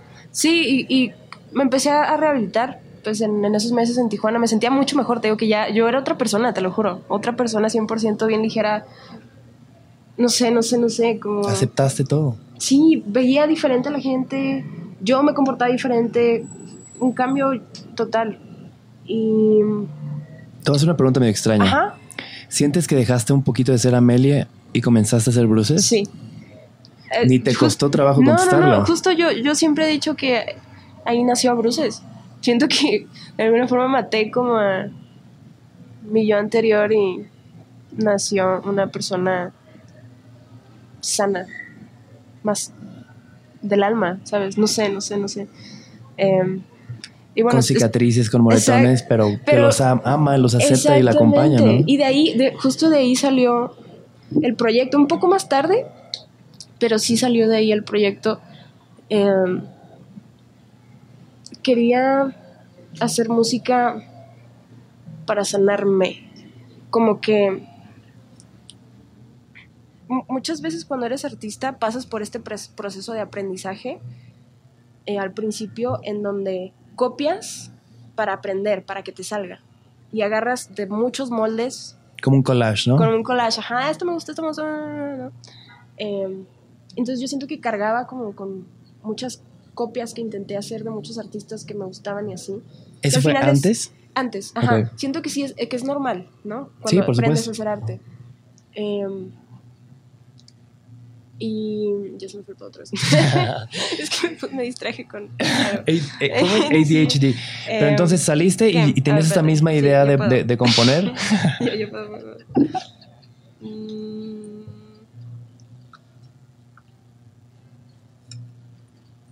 Sí, y, ya volví.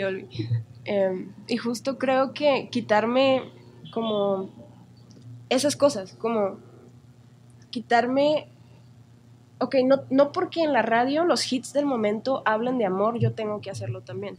que ese era como lo que más se hacía en ese momento en la escuela, ¿no? Era de que, ah, no, pues es que Camila tiene una balada que está rompiendo charts porque en ese momento la música estaba ahí, como en las power ballads de amor. Como y- corrientes, ¿no? Ajá, en la corriente.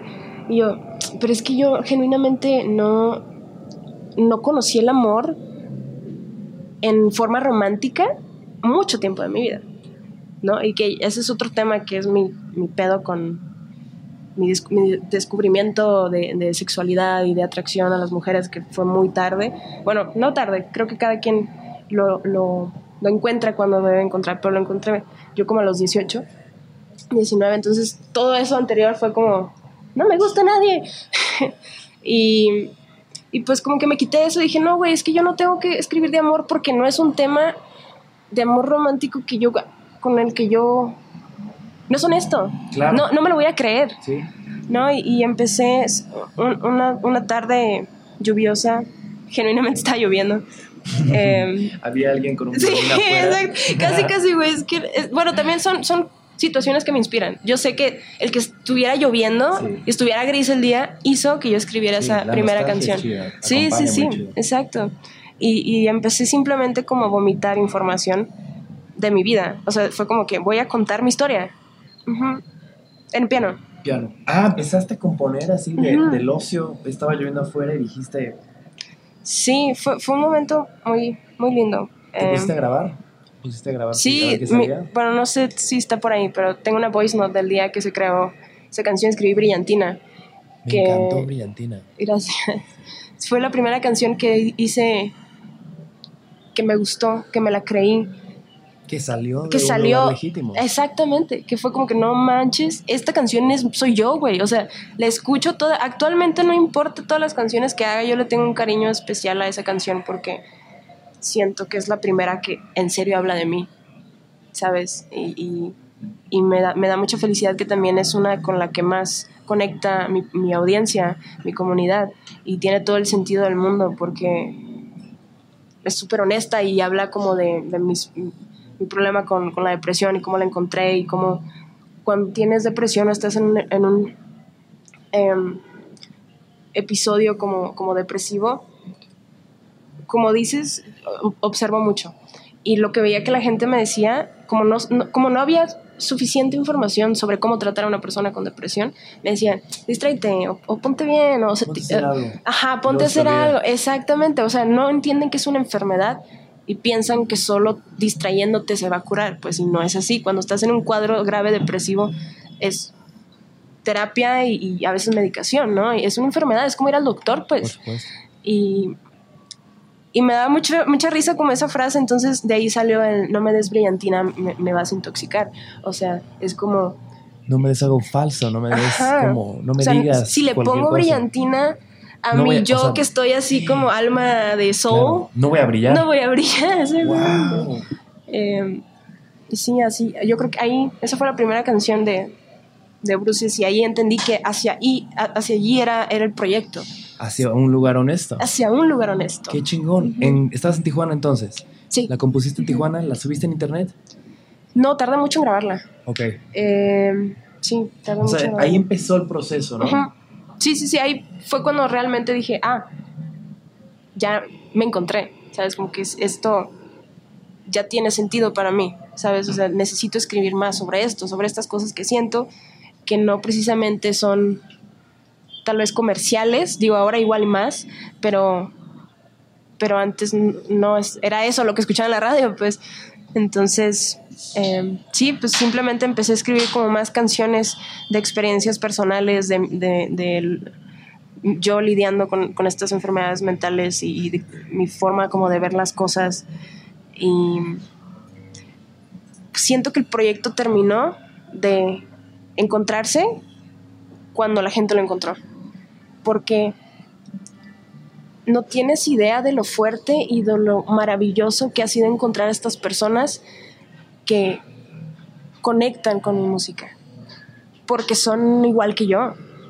O sea, no es como cualquier fan que, ¡ay, te amo! No, es que sí, por fin tú hablas de algo que nadie más quizás estaba hablando. quizás ahora por fin muchas personas que viven lo mismo que tú se pueden identificar. Por eso viene desde un lugar honesto y llega a un lugar honesto. por eso Exactamente. Y eso es lo que yo cuando, cuando lo, lo vi, lo entendí, cuando vi esta reacción y, cómo, cómo abrazaron el proyecto, fue que me hizo todo ya sentido. Porque fue como que, claro, güey, o sea,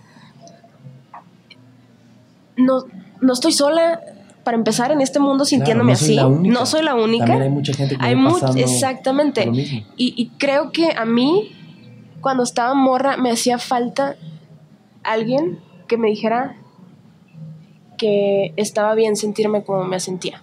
Que no, no estaba loca, que no era la única, porque sentir, o sea, yo genuinamente como crecí muy, muy disociada, hija única y sobreprotegida, nadie a mí, nadie me explicó sobre problemas mentales, güey. Entonces yo obviamente sentía que algo, algo de mal con mi cabeza y que no sé qué.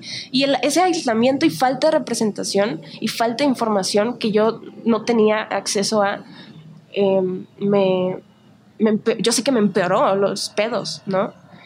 Y, y creo que está bien chido que ya cada vez haya más como, como eso en las películas y en la música y en representantes y en la cultura popular porque la, visibilización salva vidas, güey. Neta y... Pero te voy a decir la verdad. O sea, de, lo que yo escucho de tu historia, o sea, nunca nadie llegó a decirte que estabas bien. O sea, tú solita te diste cuenta de eso. Y eso es lo más bonito. O sea, si no hubieras creado, si no hubieras compuesto, si no hubieras escrito todo lo que escribiste, que al final lo terminaste compartiendo. Fuiste tú solita, un camino que fuiste trazando que al final regresó a ti. Entonces, qué loco, porque me dices, ojalá alguien me lo hubiera dicho y terminó siendo que tú solita te lo dijiste, tú solita te lo hiciste ver. Y se me hace bien bonito eso porque estuve viendo que un, video quizás un poco viejo tuyo, que, o sea, yo conocía los meet and greets, pero hiciste como un meet and vamos a chillar todos juntos y ver el estreno de Brillantina. De Brillantina, sí, sí, sí. a muchos seguidores, compartieron, se abrazaron, lloraron otros. Meet pues que para mí, sí, de que vamos a juntarnos y llorar todos.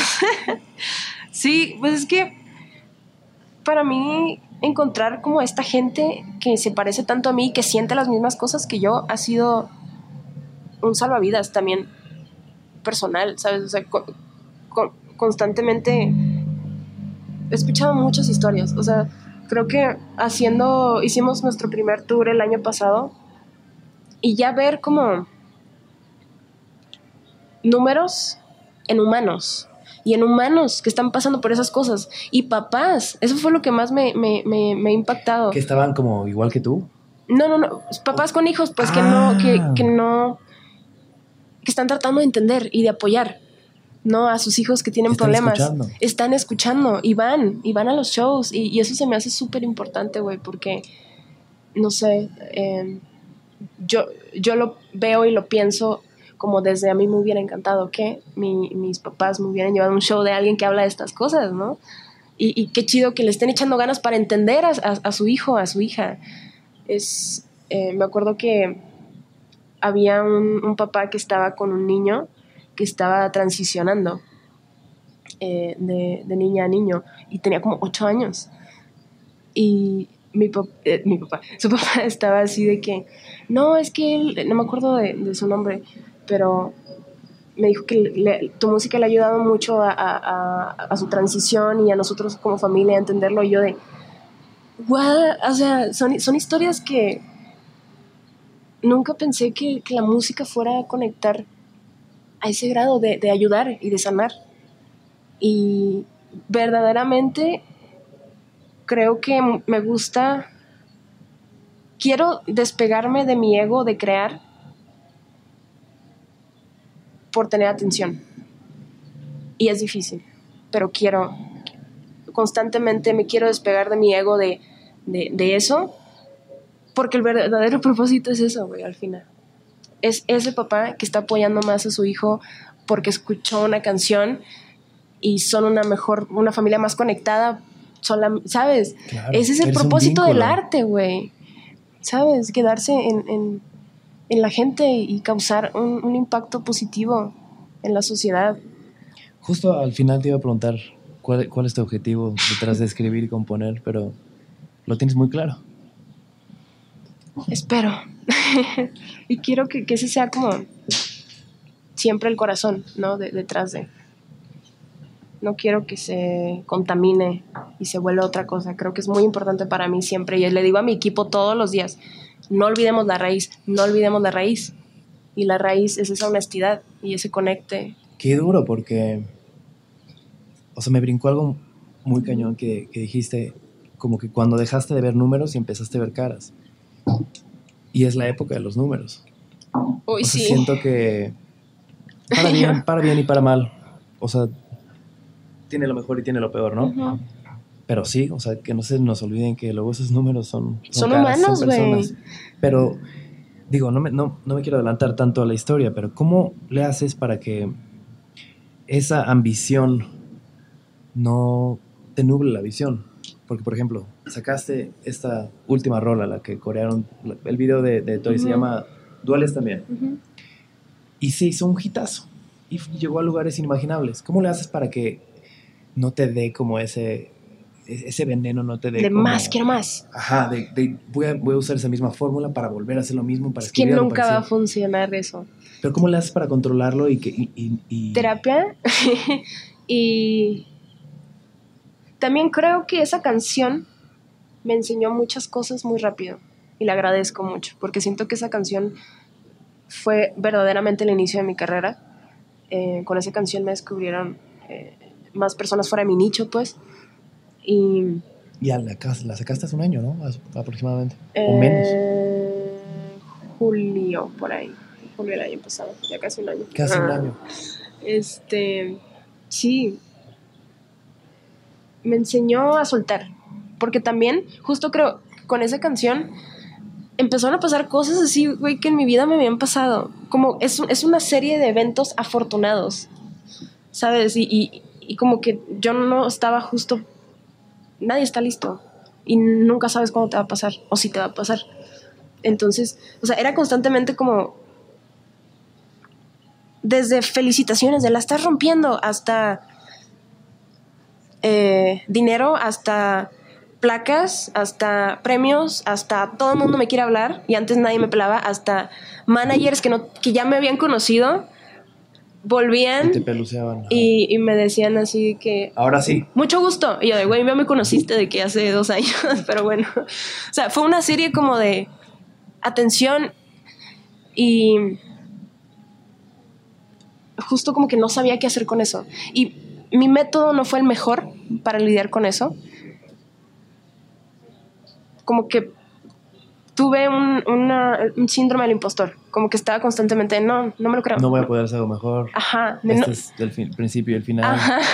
Sí, fue como que no, no, De hecho, incluso la, la placa de dueles.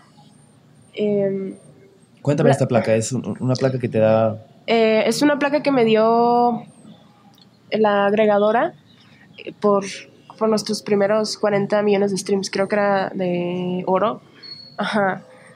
Y pues obviamente como que what the fuck, somos oro. Y, me la dieron de que en chinga, como a los dos meses de que salió la canción. Y yo de ¿qué, qué está pasando? Y como que tengo un problema con esa placa, la tengo escondida en mi cuarto. O sea, Horrocrux. Ajá, exacto. es mi Horrocrux. Porque no quiero verla porque siento que me persigue. sí, te voy a decir algo bien bonito que dijo este director de cine, Iñarritu. Dijo que el éxito es un veneno. Que está bien que te lo, metes en la boca y lo sabores, pero, pero escúpelo rápido porque te mata y te carcome por dentro. Digo, ya le metí un chorro de frases ahí, pero pues es eso, y es eso. O sea, si es tu horror, creo que si lo metes y dices, no, o sea, estuvo chido, pero no voy para allá. Exactamente. Eh, la otra vez alguien eh, estaba hablando con unos amigos en mi cuarto y me dijeron como que, güey, ¿por qué tienes escondida tu placa? De que volteada, literal, así, güey. Y, y le dije, es que no quiero que esto sea mi motivación, porque es muy fácil. Imagínate si la tuviera yo en mi cuarto, en mi espacio. Así en tu cabecera, ¿no? En el techo. Ajá. Para Exactamente. Yo de que ahí, imagínate, o en el refri, así que no, no quiero recordarme. Pero ¿qué es, bonito que, no te Recordar? Mejor dicho, no quiero crear por las razones incorrectas. No quiero crear por tener otra de esas. Y sí, creo que es eso, no, no, no sé. Se la voy a dar a mi mamá. Pero a ver, regresemos un poquito con esta rola, porque, o sea, la rola está impresionante. Yes. ¿Nació a raíz de un TikTok? Más o menos.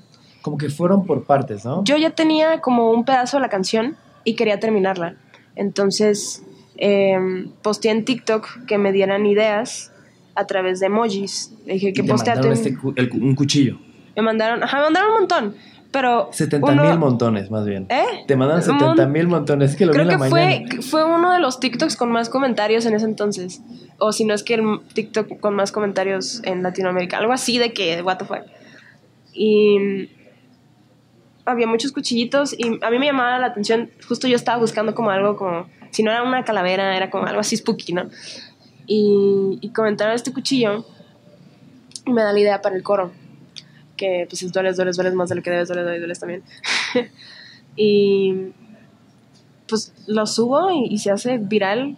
Creo que es mi video más viral al momento.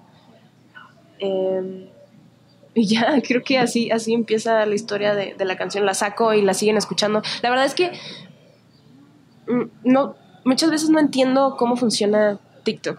Mucha gente cree que sí, pero No manches, nadie sí entiende. Se me pareciera que lo dominas. No, no, no, no, no. Genuinamente fue un canal para mí que lo descubrí y entendí muy rápido que era un canal de promoción.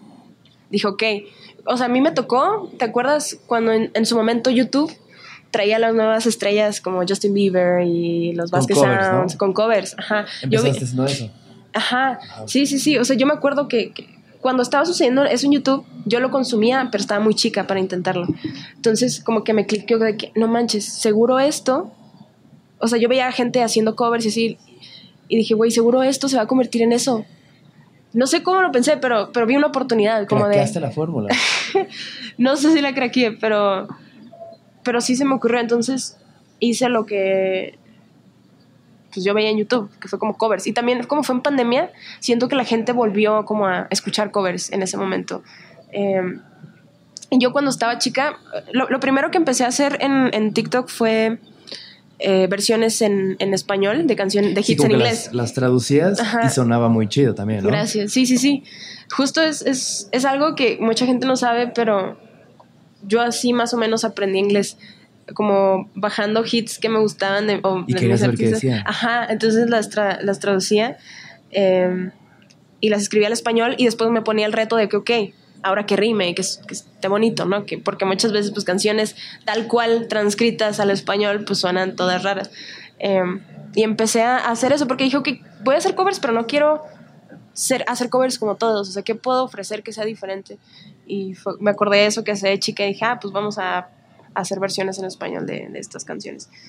Y, fue lo que empezó como a atraer a la gente. Y después tenía un chingo de miedo porque también uno de los miedos más grandes como artistas yo creo es que nada más te quieran por hacer covers. Eh, entonces yo rápido sabía que tenía que transformar eso a, a música A tu pro- personal, claro. ajá, a la propuesta. Y creo que eso, eso es una de las claves eh, que yo le recomiendo mucho a artistas independientes. Em, ¿Como promover su arte o cómo? no, que yo no cambié para encajar en la plataforma, sino que siempre fui yo desde los Sí, covers. Sí, sí, siempre había propuestas de los covers y es algo a lo que sí le metí mucha cabeza. Fue como que no quiero ser una más, quiero que ya vean la propuesta escondida del proyecto desde los covers. Claro. Em, ya después fue como un trip. Bueno, fue como mi peor pesadilla esa decisión de, ok, tengo que postear canciones originales, de que, cómo hacer que se sigan manteniendo interesados, ¿no? Pero la neta es que tengo una comunidad bien linda que, que fui haciendo a raíz de, de los covers y, y es, genuinamente creo que tengo una de las mejores fanbase, que igual y no es gigante, pero es gente de calidad que Genuina. quiero, gen- genuina y No es aparte son gigante, es honestos. genuina. Exactamente. No es gigante, pero es genuina. Y son como, o sea, no sé, son bien lindos porque después ellos mismos empezaron como a hacer páginas y a promover la música y, y se vuelven como parte del equipo, ¿sabes? Claro, como una familia. Ajá, es una familia. Y Y es que tú los acompañas y ellos también te acompañan. Siempre, siempre nos decimos esto de que ellos se convirtieron en, en mi lugar seguro, porque genuinamente a- ayer, mi- sí, sí, de que ya se fue a otro lado. No, pero ayer justo me di cuenta, sigo como, como no he hecho tantos shows en mi vida, sigo investigando cuál es mi ritual o qué es lo que me calma antes de un show. Eh, porque sí me pongo todavía como muy ansiosa y muy nerviosa. ¿Has intentado meditar? Sí, pero se me dificulta. Es es que es extraño eso, Ujú. especialmente, o sea, para personas que tenemos tanta actividad cerebral como Ujú. ADHD y atención dispersa, que es casi lo mismo, pero como que es difícil calmarte y estar en tus cinco sentidos. Pero es, es un gran ejercicio porque te, te ayuda a encontrar tu centro. Pero bueno, em, antes de Aquí- cualquier cosa... Ah, no, dime, dime. dime. No, no se me olvidó dónde estaba. es que no me quiero, no, no, no, o sea, no, no podemos terminar esto sin que pruebes el café con mezcal. ¿Te Claro. gustó el café? Ajá. ¿Sí te gustó? ¿Sí te lo acabaste? No, Ah, sí. porque ¿sabes qué? Es que está buena la tertulia, ¿no? ¿Eh? Tertulia, ¿quién dice eso? Como, es como de 1984, ¿no? Tertulia. ¿Qué significa? No sé. Como el otro día estaba tripeando que la palabra velada, como que, que, que, que buena, qué linda velada. Es como con velas, Ok. según yo, ¿no? Como Sí. Y- pero también es como, bueno, tertulia. coloquialmente Sí, velada sí, es como... ¿Nunca había escuchado velada? No, sí. Pero qué, qué Eh, chistoso que viene de velas y ahora es como otra cosa. Sí, pero sí tiene lo mismo que ver como tarde, noche. Pasamos esta Ah, segunda ya etapa y esta es mi favorita porque Ajá. nunca has probado café con mezcal. No. Mira, esto, esto creo que lo vas a apreciar. Esta idea la tuve hace siete años en, en Brasil. Ok. Y la idea es, siempre decimos, vamos por un café, te invito a un café, tomémonos un café, pero nunca dices que un café cada quien. ¿no? O sea, siempre es un café. Entonces, bajo esa premisa es compartir. Partir, Ay, qué dividirlo en dos. Entonces, sabía que, que te iba a gustar, pero bueno, ah, sí tiene dos este. por supuesto. ¿Ese es café con mezcal? ajá, no, esto es café. Ah, ok. Este es un, un americano que me aventé antes de que, Llegará. de que llegaras, porque también tiene que ser un café ligerito. ¿Has ido a Oaxaca? No, Nunca has ido a ya Oaxaca. sé, quiero ir. Oaxaca Casi no he viajado. es un gran estado. meto. Ok. Espero que tu música te lleve allá, Espero, yo también. pero que también espero que cuando te lleve, que estoy seguro que va a ser muy pronto, te des el tiempo de conocer ese gran estado. Sí, quiero. Porque quiero irme de vacaciones y comer. impresionante. Comes, bebes, ves, hueles, por todas partes está Estímulo. estímulo. Tiene que ser también con un, un mezcal suavecito, Ok. que tenga poquito alcohol. No sabía que había como diferentes estilos es un de. mundo. Ok. Así como existe el vino y el merlot y el no sé qué y el no sé qué, el mezcal es igual de extenso y profundo. El espadín es el más común de todos, es el que menos alcohol tiene, es el más Ujú. suavecito, es el, es el que yo creo que tomas y no te hace Ok. doblarte. Pero bueno, yo que soy un poco más experimentado, sí me pasé el Sí, sí, ya vi. maldita No sea. hay pedo. Tú pedo. dime. O sea, es nomás un charquito, la verdad. Poquillo a la bestia. A la bestia. No, pues yo creí que tú me vas a decir, le ponemos más café si quieres. No, o sea, según yo no está mal. A o sea, ver. el chiste es nada más que le des un traguito para que lo pruebes. Café con mezcal es algo que toman en los funerales. ¿En los En funerales? Oaxaca, Ok. en pueblos, en lugares. No sé si todavía es algo muy, muy común, pero es la idea de tomar café y que no te dé sueño y, no perder la energía. Yo la primera vez que tomé café con mezcal estaba bien crudo. Perfecta. Eran- eran- Iniciación. Eran las 5 de la mañana y tenía que tomar fotos. Huele peligroso, ¿verdad? Huele peligroso, sí. Tenía que tomar fotos. Eran las 5 de la madrugada Ajá. y yo estaba muy crudo. Y llegaron y me dijeron, ten, toma. Así como yo te estoy dando ahorita, ten, toma. Y yo- A ver.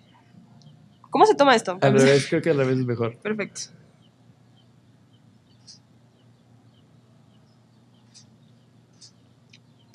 Mm, no está mal. Me me lo imaginaba mucho más fuerte. Y sí está muy suavecito. Está rico. Wow. Fue una agradable sorpresa. Vieras cómo le puso Kenia, lo escupió. ¿Sí? Casi, casi. No, está, está rico. Ah, no, El mío fue más como mezcal con mezcal. Exacto.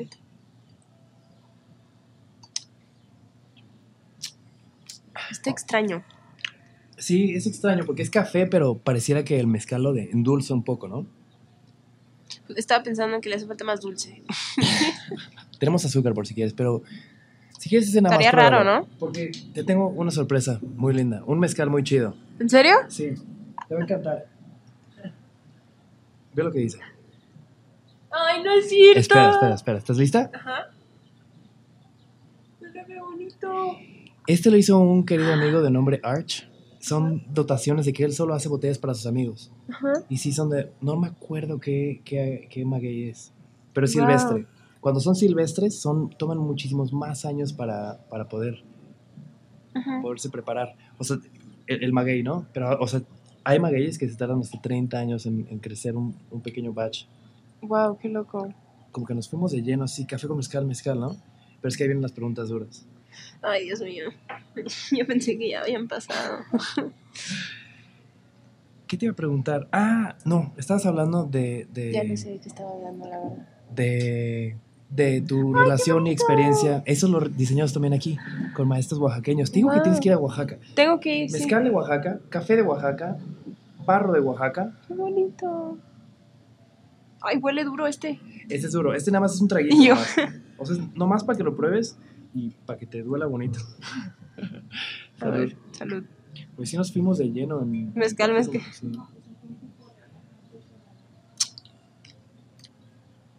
Wow. No me gusta el mezcal, Te traje mezcal. pero esto me gusta. ¿Te Igual no, he probado. No has Bueno, probado los mezcal. buenos. Siempre los buenos son los que vienen en garrafa. ¡A huevo! Siempre, siempre, siempre. Pero bueno, estás platicando mucho como de tu relación con TikTok, con creadora de contenido, con compartir. Y se me hace muy loco porque en algún video que estabas platicando, es que lo tengo escrito perfectamente. Ah, qué En algún video, Perdón. eh, tipo vlog que hiciste hablando a cámara en, en YouTube, dijiste lidiando con ansiedad siendo artista. Dando consejos y Wow, comentarios sí te sin que tú atrás. se los pidas. No, no, me metí hasta en las letras chiquitas. Pero tú dijiste que te daba mucha ansiedad cuando te dan consejos y comentarios sin que tú te los, sin que nadie te los pida. Entonces, siendo el mundo del internet un mundo tan extenso donde cualquier persona puede publicar, ¿cómo has lidiado con los comentarios que no pides, con los, con las opiniones de los Mm. demás? Ha sido un proceso también. Creo que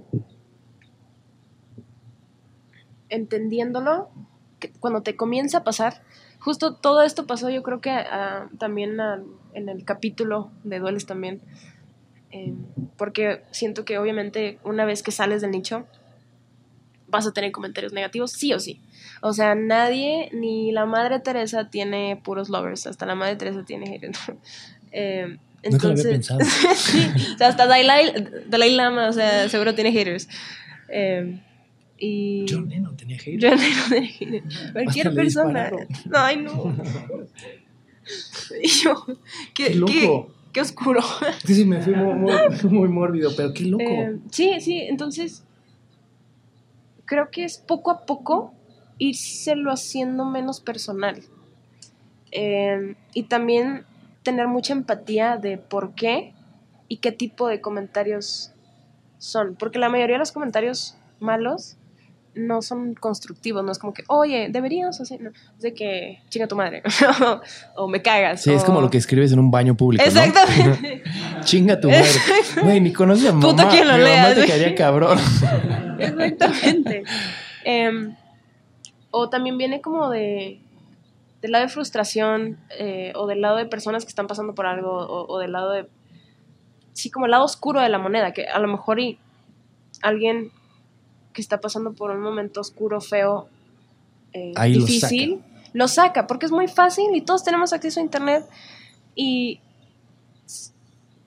puedo entender que igual y se siente como poderoso tirarle mierda a la gente. Porque no, nadie, no, no das tu cara. Claro. sí, no das tu cara y muchas veces ni tu nombre y muchas veces sabes. Entonces es muy fácil. Te escondes, pero te da poder Pero ¿cómo porque... lo haces para que ya no te afecten esos comentarios? ¿O nunca te, te han afectado en No, algún sí, sí. momento? me- yo creo que cuando empezaron a pasar, que fue eh, con dueles, sí fue como triste.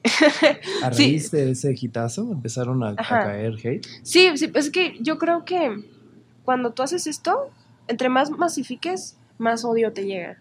Es- y todos los artistas eh, que tienen carreras largas, que tengo la, la, la fortuna de, de, estar conociendo, me dicen eso. Entre más, eh, si entre más crezca tu carrera, más odio te va a llegar. Y yo tengo como, o sea, lo entiendo, pero me causa conflicto también.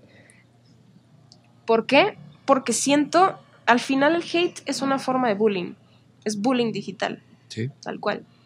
Y creo que me asustó el hecho de que justamente me dijeran, güey, es lo que va a pasar, aguántate, créate un field, ve a terapia, no leas comentarios, o sea, un montón de consejos para lidiar con eso, pero nadie habla de que está mal.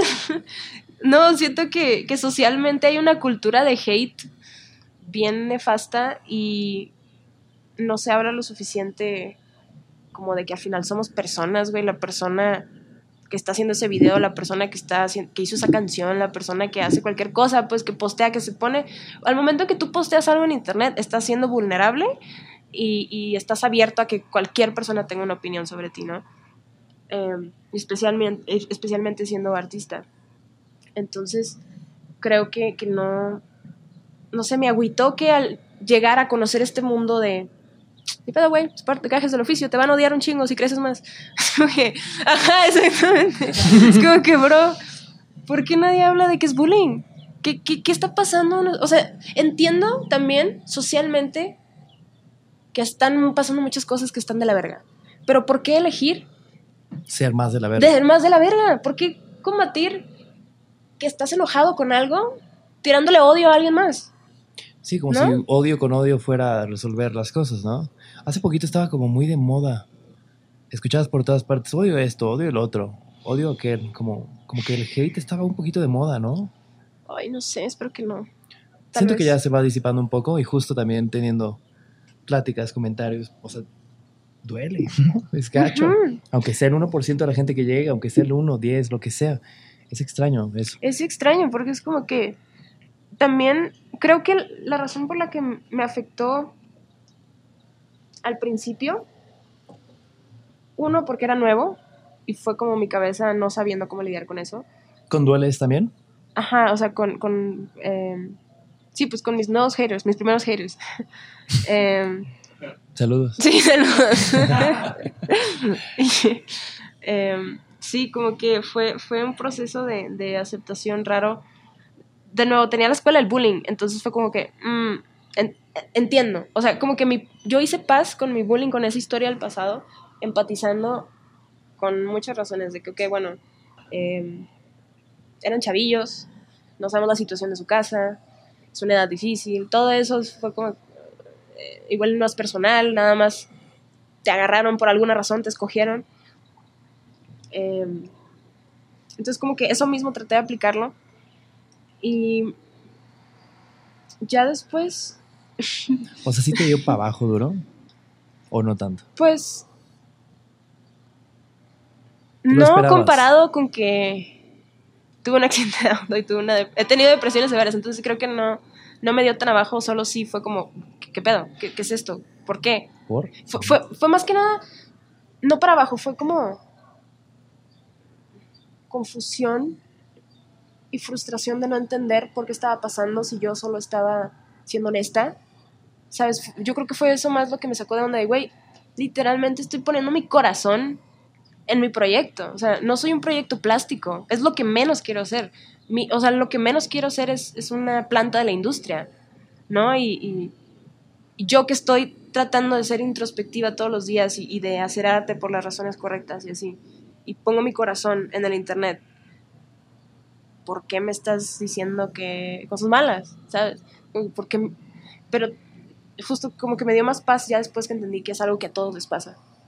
A todas las personas que se expongan en internet les pasa. Eh, me gustaría, me gusta que estemos hablando de esto en este espacio porque sí definitivamente creo que es una cultura que necesita irse, o al menos bajarle un chingo de huevos. Eh, el hecho de que esté tan normalizado el bullying en internet, porque soy yo, en este momento. Y yo, gracias a Dios, ahorita tengo un apoyo de, de, de, terapia y tengo gente que me quiere y entiendo y yo voy a seguir haciendo lo que hago y no me van a parar esos comentarios. Pero hay gente que no está preparada mentalmente, güey. Claro, no, no, no, no te das cuenta que tu comentario puede verdaderamente da- dañar a alguien, ¿no? Güey, hay historias bien feas que ni siquiera son de, de, de gente que haga algo en internet, o sea, de, de creativo. Pero han habido casos, güey, de personas que tienen cyberbullying em, solo, solo por existir. O sea, me acuerdo del caso de, de una chica en Estados Unidos que se suicidó porque sus compañeros le hacían cyberbullying. Ajá, le escribían eh, ajá, anónimamente que pues, cosas feas, pues y la morra no supo cómo lidiar con eso y se mató y de hecho hay una película de eso también. Em, y eso siempre se me ha quedado conmigo, es como que la gente no sabe el poder de las palabras. ¿no? Y es muy fuerte. Las palabras pueden cortar igual que un Sí, cuchillo, güey. pueden cortar, pero también pueden sanar. pero también Y pueden has visto, y sanar. pueden unir, y pueden compartir. Exacto. Entonces hay que usarlas bien, ¿no? Wow. Como la capa de Harry Potter. Sí. Úsala bien. Oye, me, me perdí totalmente en, en el timeline, como que ya nos alcanzó, porque esta canción es lo último que sacaste, ¿no? Eh, ¿Qué? ¿Dueles? Ajá. O- No, sacaste después la canción. Sí, la de Like to Be, justo. Ajá. Eh, eso fue como mi, mi catarsis. Siento que todo esto que proceso justo eh, es bien curioso. Creo que, no sé si ya lo he dicho, pero esta canción fue mi proceso con Dueles. ¿Sabes? Como de... eh, no sé, todo el mundo dice que esto, todo el mundo, todo el mundo está hablando de mí. Y a mí lo único que me importa es lo que yo soy. Exactamente. Y, y- creo que eso también es un mantra que, que igual y, y, siento que esa, esa clase de amor propio es un proceso. No, incluso yo cantando esta canción fue un proceso de creérmela, de, ok, me voy a resbalar tus comentarios y voy a seguir siendo yo. Y todos los días es una elección. ¿Sabes? Es algo que se trabaja, es un músculo que se trabaja todos los días. Em, pero sí, para mí esta canción fue como una clase de catarsis de, ¿sabes qué? Me puedo reinventar 20 veces, me, em, soy así porque elegí ser así Y me vale madre tu y opinión. me vale madre tu opinión, si no es constructiva. Y, y sí, pues I like to be, creo que habla de eso y, y me, me da mucho gusto que la gente la haya entendido.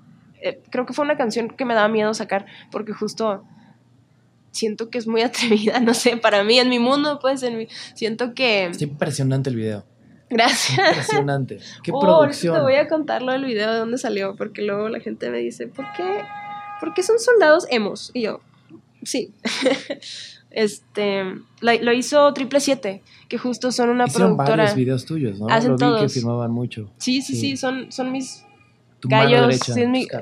Patrick, el director de, de- de todos estos videos, es una de las personas con las que más conexión tengo creativa. O sea, casi casi yo digo algo y él termina la frase.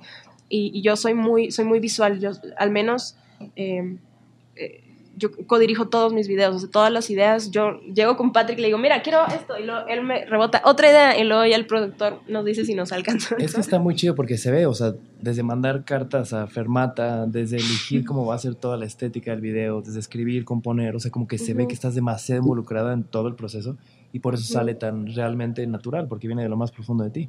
Sí, creo que para que sea honesto, tiene que venir de mí. ¿Sabes? Sí. No, me, me cuesta mucho soltar y es algo que estoy aprendiendo como de delegar en mi equipo de trabajo hoy en día.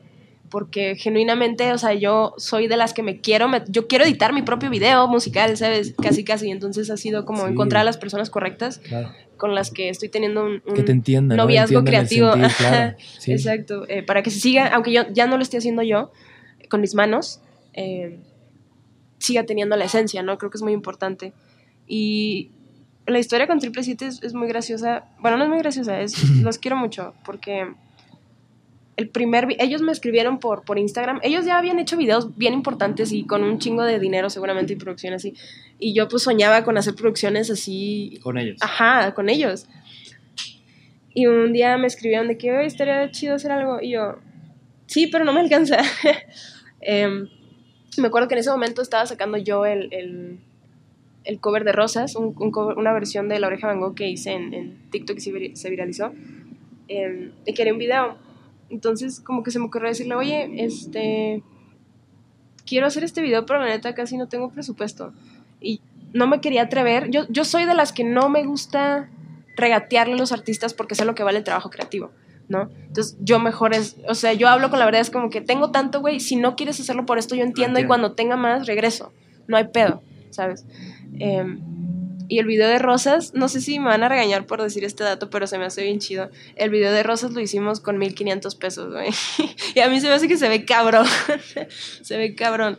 Y así fuimos trabajando los videos como con poco presupuesto y poco a poco lo fuimos subiendo Este más. último sí tiene un buen presupuesto. El de Like to Be. Menos de lo que se ve. Genuinamente genialidad. sabemos, creo que ya sabemos trabajar con lo que tenemos. Entonces, eh. creo que ese es el arte también, ¿sabes? Como del DIY, de las canciones y de los videos. eh, poder sacar la chamba con lo que hay, güey, con los recursos. Hacer lo que puedas con lo que tienes. Algo que me confundió un poco fue intentando, o sea, como que tienes puros singles. No ha habido ningún disco. ¿Vendrá un disco? Sí, No viene un disco. Ay, que, que ya, yo- güey, ya quiero que salga. Siento que estoy a punto de parir, honestamente. Es, es un ahí. disco, bueno, eh, mi primer disco se llama Monstruos y va a salir el 31 de mayo. O sea, ya en O sea, ya está terminado. una semana, ya, ya está para salir. Holy crap, ya va a salir. Ya va a salir. Y ten- es, ha sido un proceso hacer un disco. Porque vienen cancio- canciones que he hecho hace años. De que en, en- en el ropero de un amigo hay otra que escribí eh, en mi cama. eh, viene, eh, va a venir Brillantina, que por más de que salió en el 2019, la quiero ahí porque siento que es algo que tiene que estar en mi primer disco. Em, y también hay otras canciones que escribí en, en Los Ángeles. El año pasado fui por primera vez a Los Ángeles eh, a, escribir, güey. Fue como para mí ir a Disneyland. porque fui con, con autores súper chingones, güey. Em, Teddy Geiger, que es una chica que escribe con, con Shawn Mendes. Eh, Taylor eh, Grant Averill, que el güey, Taylor hizo el soundtrack de Marvel, güey. Em, Puro genio. puro genio, así de que dijeron, me mandaron así a una masterclass básicamente a ver qué salía. y... pues, me está faltando alguien, bueno. em, y ahí hice creo que como tres canciones de, que también están en este disco. em, pero también hay como tres canciones que escribí en mi cuarto que estaban ahí como demos y nada más las volvimos a grabar. Y también hay canciones O que sea, hice... choncho. Sí. Qué emoción. Sí, sí, sí, sí, O sea, creo que a lo que me refiero con me costó trabajo decidir es que, güey, llevo años de bagaje de canciones. Entonces, ¿cómo decides cuáles son las de tu primer disco? Creo que ha sido un proceso bien largo de, de encontrarme también musicalmente, de... Fíjate, me da mucha felicidad y todo está escrito por algo que no tenía un disco preparado cuando eh, Dueles pasó. Porque al principio como que eh, mi equipo se medio enojó con nosotros porque era como que, o sea, nosotros mismos nos enojamos con nosotros mismos porque fue como de, fuck, estás teniendo esta tensión y no tenemos un disco preparado, güey. Ya valió verga, de que ese, es el, eres- ese era el momento, ¿no? Pero me da mucha felicidad porque he cambiado como artista de dueles ahorita. Y ahora entiendo mucho mejor lo que quiero hacer y a dónde quiero ir con mi música, como artista y como propuesta, ¿no? Y eso es algo que no tenía el año pasado, eh, que me lo ha dado la experiencia de vivir realmente ya profesionalmente este sueño de la música y conocer gente increíble y aprender más. Siento que, que el año pasado para mí fue una masterclass de la industria musical, que me aventaron así, o sea, tuve la suerte y, y como que me dieron una patada en el culo y de repente estaba así de que en la industria y fue como, ah, aprender un chingo en poco tiempo. Eh, y me dio la, la madurez, siento, para ahora sí elegir mi propuesta del disco. ¿Va a ir dueles en este disco? Sí. Sí, sí, sí. Tiene que. Tiene que, y no por, porque le haya ido bien, sino por la historia. Gracias. ¿Cuál, ¿Cuál es la historia de esa canción? Pues habla de... Tiene dos vertientes. Em, mucha gente piensa que habla de una relación romántica, de que duele, duele, como de una relación tóxica, pero en realidad la hice pensando en mi adicción a estar triste. ¿Sabes? Siento que cuando creces con pedos, neta te haces una adicción a estar constantemente en un estado triste y, y no puedes salir. Y si sales, se siente raro. Y es algo que se trata, ¿no? Pero... Qué loco. eh, Justo sí, platicábamos de eso antes de comenzar a grabar. Y estar, estar acostumbrada a que escribas y compongas cosas tan honestas cuando estás triste, ¿es algo que quieres seguir haciendo? Sí, pero también quiero tener el otro lado desbloqueado que te decía. O sea, siento que eh, lo que hablábamos, hay como dos lados del- del- de la artisteada. Los que escriben, Nostálgicos. los que escribimos desde el dolor, de la- desde la situación actual, desde el sacar lo que necesitas sacar, y los otros que ya tienen más músculo y que es como que voy a hacer una canción, de principio a fin, estructurada y va a sonar cabrón, y seguramente el tema va a estar cabrón, eh, pero no precisamente tienes que estar viviendo ese momento, te puedes inventar una historia también, ¿no? Y creo que los dos son igual de, de- de- de chidos. Eh, siento que el escribir desde el dolor es más peligroso porque, por ejemplo, como te ser decía, adicto. ¿eh? Porque te puedes hacer adicto. a eso. Exactamente, o constantemente buscas situaciones en tu vida que te pongan, güey, eso, eso es lo... Genuinamente siento que eso fue como una, una de las razones por las que seguro me puse el pie yo misma, no sé, siento que yo me, antes me, me autosaboteaba mucho y siento que toda, todo ese proceso de, de mi depresión larga, desde que salí de Fermata hasta el accidente, siento que fue una adicción, porque no podía parar. O sea, no sé cómo explicarlo. Eh, No, no, Sí, dejaste que continuara y dejaste Exacto. que continuara hasta que te llevó al, al borde. sí, no, no, no ¿Y supe cómo cómo salir. para controlar que no te, que no te lleve tan lejos? Eh, herramientas, creo que, que ya... También haber pasado por la muerte. eh, Te da una perspectiva Sí, bastante tengo una perspectiva. Porque no quiero volver a pasar por eso. A veces me da mucho miedo. Eh, y no, no me da miedo morir, me da miedo ponerme en situaciones de peligro. Y antes era de- me ponía en situaciones de peligro. Y ya que vi qué pedo, fue como que no.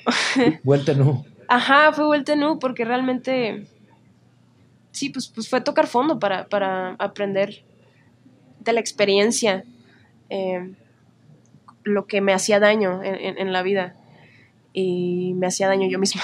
¿Y cómo va el proceso de componer cuando no hay nostalgia, cuando hay felicidad?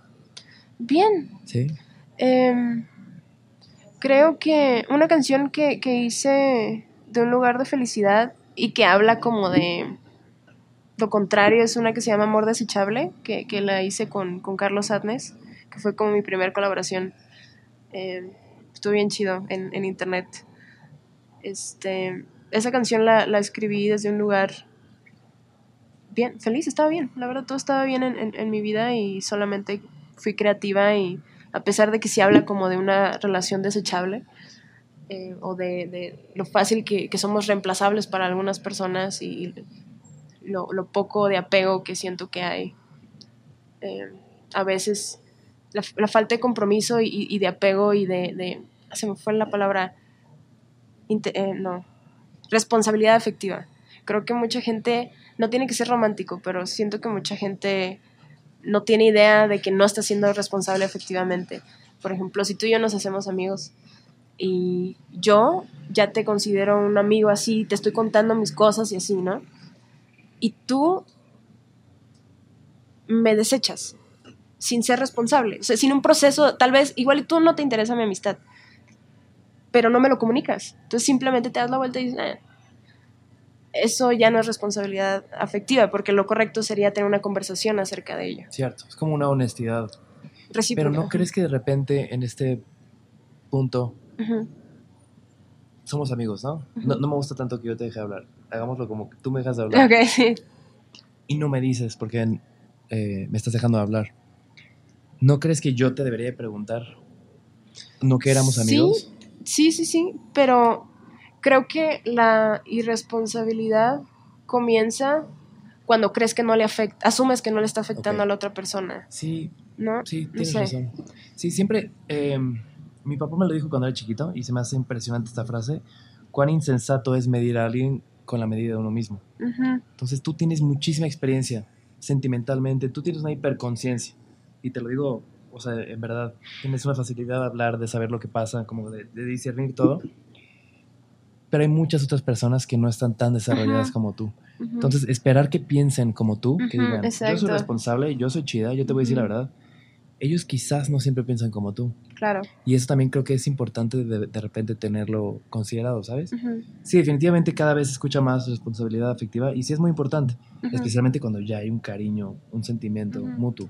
Pero también es, si alguien te está dejando incompleto, o sea, sí es importante decir, oye, ¿Por qué? ¿Qué onda? Ajá, ¿qué y probablemente tú te estás a veces hasta mal viajando, ¿no? Y es como, ah, discúlpame, quizás mi vida me llevó, Claro. mi trabajo me llevó.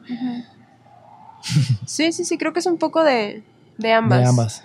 Sí, o sea, tanto no asumir que la otra persona está sintiendo lo mismo que tú, tanto tener las conversaciones adecuadas, ¿no? Con la gente para que no nadie salga herido. Pero bueno, esta canción habla de eso. y, y la hice de un lugar de creatividad, pues eh, eh, se me ocurrió por un, un papel. La- En la, en la pandemia me puse a experimentar mucho como con folies. Descubrí los folies, ya sé que en la producción han existido como por mucho tiempo. ¿Cuáles son los folies? Eh, es como cuando grabas un sonido tú, coloquial.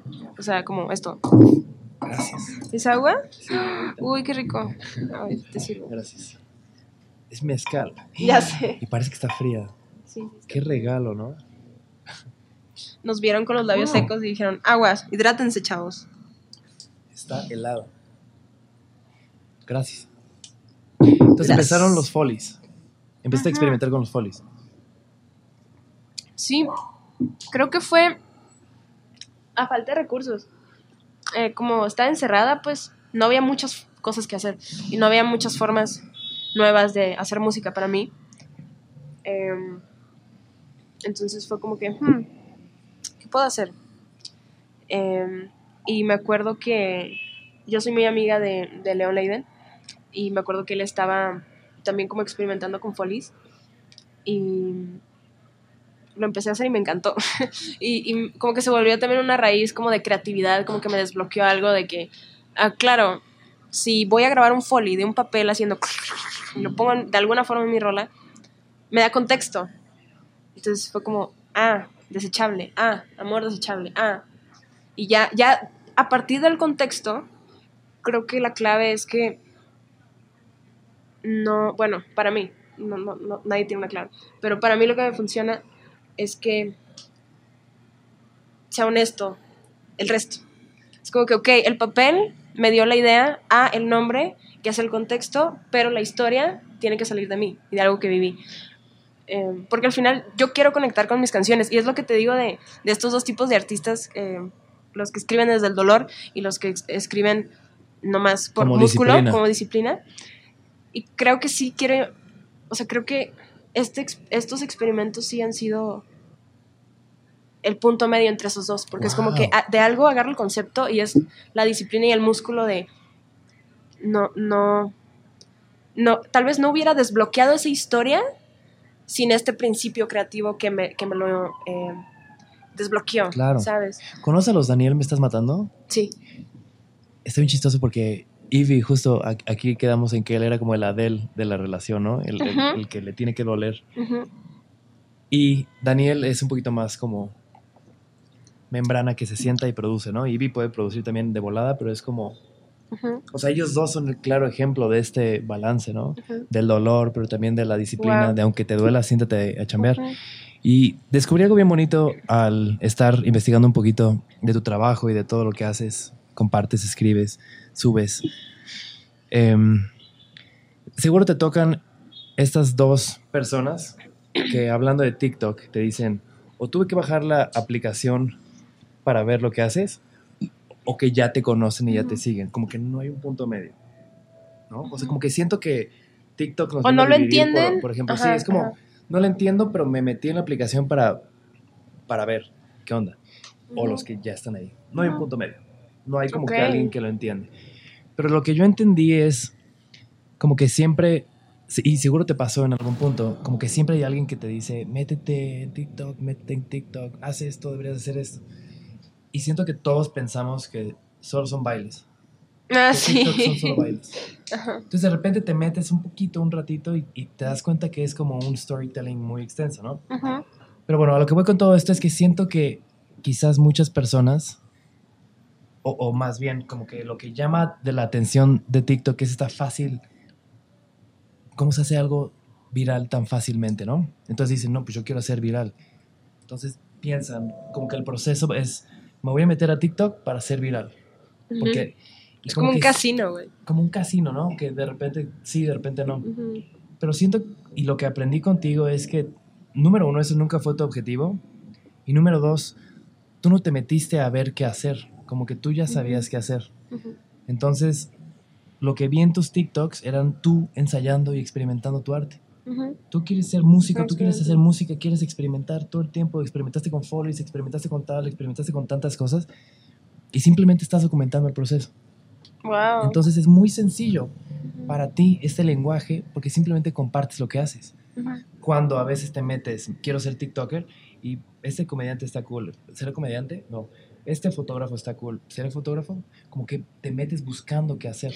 Es que yo creo Y que ese es el gran peligro. sí, creo que eso está mal. Eh, pero entiendo el existencialismo detrás de ello y, y entiendo que TikTok es una aplicación cual, cuya atracción es ser viral, ser famoso. Y por eso se hizo tan popular tan rápido, porque todo el mundo quiere ser famoso, ¿no? Y es bien peligroso. Esa es Eh, la consecuencia, esa es la placa que tienes tu cuarto. Exactamente. Exactamente, pero creo que si solo. Si, si- vuelvo a, lo- a lo que dije hace rato, que yo ya entré ahí como Bruces, pues siempre fui yo. No cambié para encajar ahí, solo e- era un canal de comunicación más, Un experimento más. un experimento. Un ejercicio más. Exacto. Y, y es lo que le recomiendo mucho a, a la gente que me pregunta qué hacer. Es como que, güey, pues es que haz lo tuyo y hazlo Haz ahí. lo que haces. Haz lo que haces, sí, y, y ya. Sí. No, no Justo a lo largo de esta muy chida plática, bueno, número uno, siento que mueres por ponerte esos lentes. Este, Póntelos, por favor. A ver. Wow, qué, qué trip. Me siento una mosca. Wow, no hombre, esto en drogas seguro. qué pedo. ¿Cuándo, ¿Cuándo te pones estos lentes? ¿Por qué están aquí? Justo para, para ver si alguien se atreve a tripear con ellos. Ah, muy bien. Wow, si te contara la historia de esos lentes. Adelante. ¿Te cuento la historia de esos Sí. lentes? Estaba en Día de Muertos el año pasado en. Oaxaca y estaba en un rave, probablemente a las 5 o 6 de la mañana, Ujú. y alguien llegó y me los puso, una chica, y me dijo, ve a ver el fuego. Wow, qué, qué pedo. para empezar. ¿no? Y, de- y fui a ver el fuego. A mí no me gusta, no me gusta mucho, no me gusta experimentar con las drogas, como que más bien nunca tuve la experiencia. Pero me, me gusta el alcohol, me fascina el mezcal. O sea, Ujú. medirlo, ¿no? Ujú. Pero fui a ver el fuego, un fuego gigantesco, y no te puedes imaginar cómo se ve el fuego con eso. Wow. No tienes idea. No tienes. grande, Ok, yo te iba a decir, no tienes un encendedor. Que tengo, no se ve igual, Ok. sí saca de onda, pero imagínate un fuego así en tantas dimensiones. Se han de estar súper tripeando los que nos escuchan en Spotify, ¿no? Porque, o sea, contexto, son unos lentes que tienen como lentes caleidoscópicos, Ujú. ¿no? Que tienen como muchos cristales. Entonces vi Son el ojos fuego de mosca. y me impresionó tanto que me dediqué a buscar gente que estuviera ya medio pasada en, en drogas, en estupefacientes, en, en alcohol, y los llevaba a ver el fuego. Con los dentes. Con los lentes. Y desde ahí siempre que voy a una fiesta me los llevo. Y siempre que veo a alguien así medio en otra órbita, se los pongo y lo manda así. Wow. Pero sí, sí es un buen trip. O sea, sí, sí has visto reacciones. ¿Cuáles han sido las reacciones? Impresionantes. Ok. Impresionantes. O sea, número uno, eh, casi todos se lo ponen y a los tres segundos, se lo, dos segundos se lo quitan. Es como no pueden con tanta información. Y hay otros como tú que sí, como dicen, ¿qué onda con esto? Como que aguantan un poquito más y hay otros que no se los quieren quitar en toda la noche. O sea, que tengo que buscarlos para quitárselos para que me los regresen. Wow. Sí, me encanta, ¿sabes? Como ver reacciones de las personas. Y me, me gustó mucho la reacción que hiciste. Pero se me olvidó por completo lo que te iba a decir. A mí también. Bueno, yo no sé qué ibas a decir, pero no me acuerdo qué estaba. Ah, sí. Eh, estamos hablando de que la gente. Tienes que encontrar lo tuyo, hacer lo tuyo. Es correcto, sí, porque no quiero satanizar, no quiero hablar, o, o sea, que parezca que estoy hablando mal la plataforma, ni mucho menos. Más bien, co- como, que sí es bien importante tener como tu objetivo y tu propósito antes. Sí, de sí, no, no, no, o sea- Plataforma. No, no creo que hayas estado hablando mal. Creo que. O sea, es una gran plataforma que nos ha dado. A mí me dio una carrera, ¿no? Y, y- y yo me llevo súper bien. Genuinamente tengo una conexión bien linda con la gente de TikTok México. Y esto, creo que cuando los conocí, sentí mucha paz, porque fue como que, ok, no estoy lidiando con un robot. Con números. ¿no? Ajá, Es- son exactamente, personas, son, personas eh, que están detrás de, de esa aplicación. O sea, la gente lo ve como una aplicación, pero son, son personas trabajando ahí, eso me parece impresionante. Eh, digo, sí, sí es un algoritmo, o sea, al final ellos no tienen control con el algoritmo, pero sí como con pues, el resto de la, de la aplicación, ¿no? Claro. Em, y siento que tenemos una conexión bien bonita y ellos, no sé, eh, hemos tenido pláticas como bien deeps sobre lo que me pasó, porque creo que em, lo que somos León, eh, yo y, y, y Umbe, fuimos como los bebés de TikTok México, eh, musicales, como que ellos vieron nuestro desarrollo de entrar siendo pues nubis nuevos a ir creciendo con la plataforma hasta ser más virales, pues, y a, a- a lo que me pasó con Dueles, de pues, hasta el Palacio y con los Deportes ayer. Exactamente. Vieron como, como eso. Entonces sí, sí me siento muy conectada a ellos. La verdad, son una familia. Y, y si tengo dudas, eh, les pregunto. Y si tengo dudas de mi carrera, les pregunto. Y, y me apoyan un montón. Y, y creo que dejé de tenerle miedo a la plataforma también. Porque al principio sí fue como de, ay, ¿qué está pasando? Con el- ¿Qué, ¿Qué es esto? ¿No? Como que, qué chido. Pero ¿qué hago con este viralismo? O sea, sí fue como, ok, vamos a transformarlo en una carrera, vamos a intentar transformarlo en, mi sueño, pues, y que no se quede solo en viralismo casual de, de covers. Eh, y ellos me ayudaron mucho a, a entender y a, y a saber a dónde ir también. Eh, Toy, mi manager, que, con el que he trabajado. Este es un dato curioso que no sé si muchos saben, porque él casi no le gusta estar frente a la cámara ya. Pero, sí, ¿no? tenerlo aquí, Deberías de tenerlo. Sí. Mucha gente no sabe. a convencerlo. Sí, sí, sí, sí, sí. No, seguro sí. Toy. Toy. Estamos viendo todo. Tienes que venir a este podcast. Pues además Este, legendario.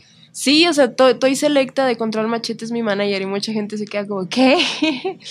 y, y hemos trabajado ya como cinco años, creo. No, menos. eh, como, bueno, tres y medio por ahí. Em, yo fui la primera canción de su disquera independiente y, y, pues hemos estado juntos desde entonces. entonces. Él también me ayudó mucho y la neta tengo, tengo una relación bien linda con él como de padrino, a veces le digo padrino porque también es uno de los senseis, siento que sabe demasiado, ese hombre sabe demasiado de muchos temas, no solo de la música. O sea, una conversación con él justo creo que aprendes muchas Claro. cosas y, y me, me ayudó mucho también cuando comenzó a pasar esto como a redireccionarlo en un camino correcto y no perdernos en el intento, ¿no? Sí, estoy muy Pero agradecida. me ibas a decir algo chistoso que casi nadie sabe. Ah, no, sí, eso. Ah. Que estoy de Control Machete, es, mi manager. está muy huge. Te voy a decir algo. Y esto es. Escuché la canción que hiciste con Elsa del Mar. Y luego te seguí en Instagram. Y me encantó. Te- me encanta cómo te vistes, me encanta. Y luego, eh, como que me fui metiendo más.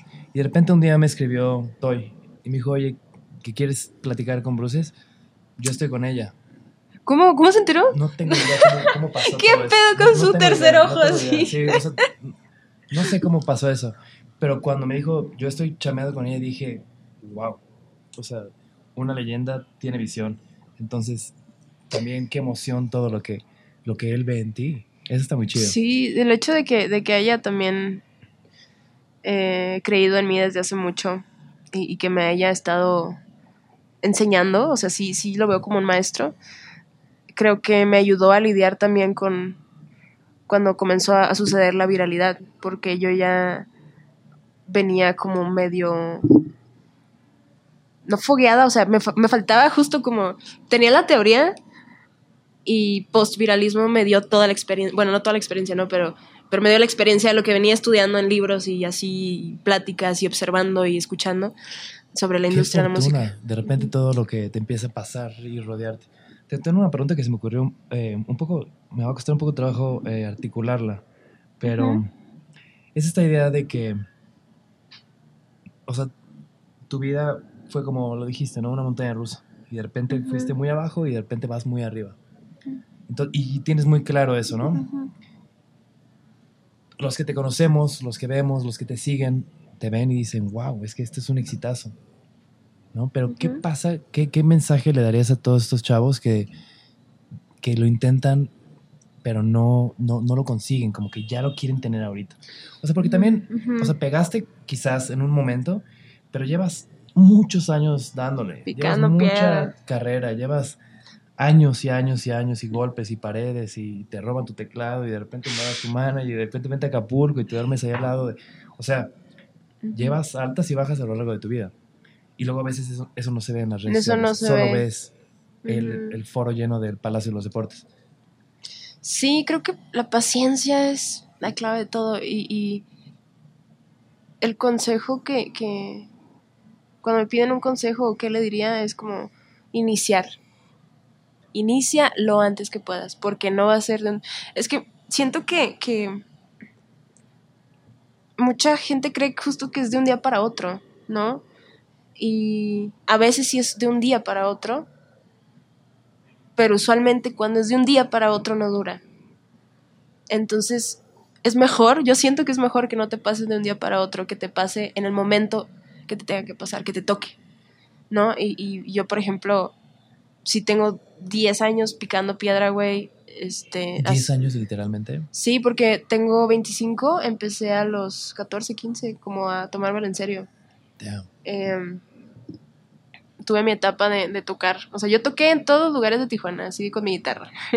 yo organizaba mis propios shows a los que nadie iba, pero, o sea, por ejemplo, hay una plaza que se llama Plaza Río y una vez le pregunté a alguien, no me acuerdo ni cómo, ni cómo conseguía yo los contactos o los emails, eh, pero yo misma escribía que, hola, soy una artista de aquí de Tijuana, quiero tocar en tu plaza. De que y me decían de que no, pues es que solo puedes tocar si se organiza un evento. Entonces yo organizaba un evento, eh, invitaba a otros amigos a tocar y era como que, ah, pues por el día de San Valentín vamos a tocar en Plaza de Río.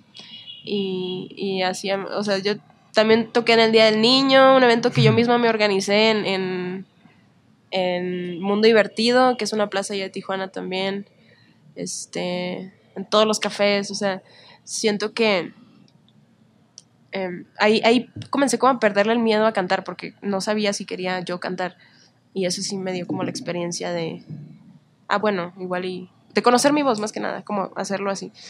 Pero sí, o sea, siento que pues, sí, 10 años, güey, para que Sí, es una chambota. suceda esto.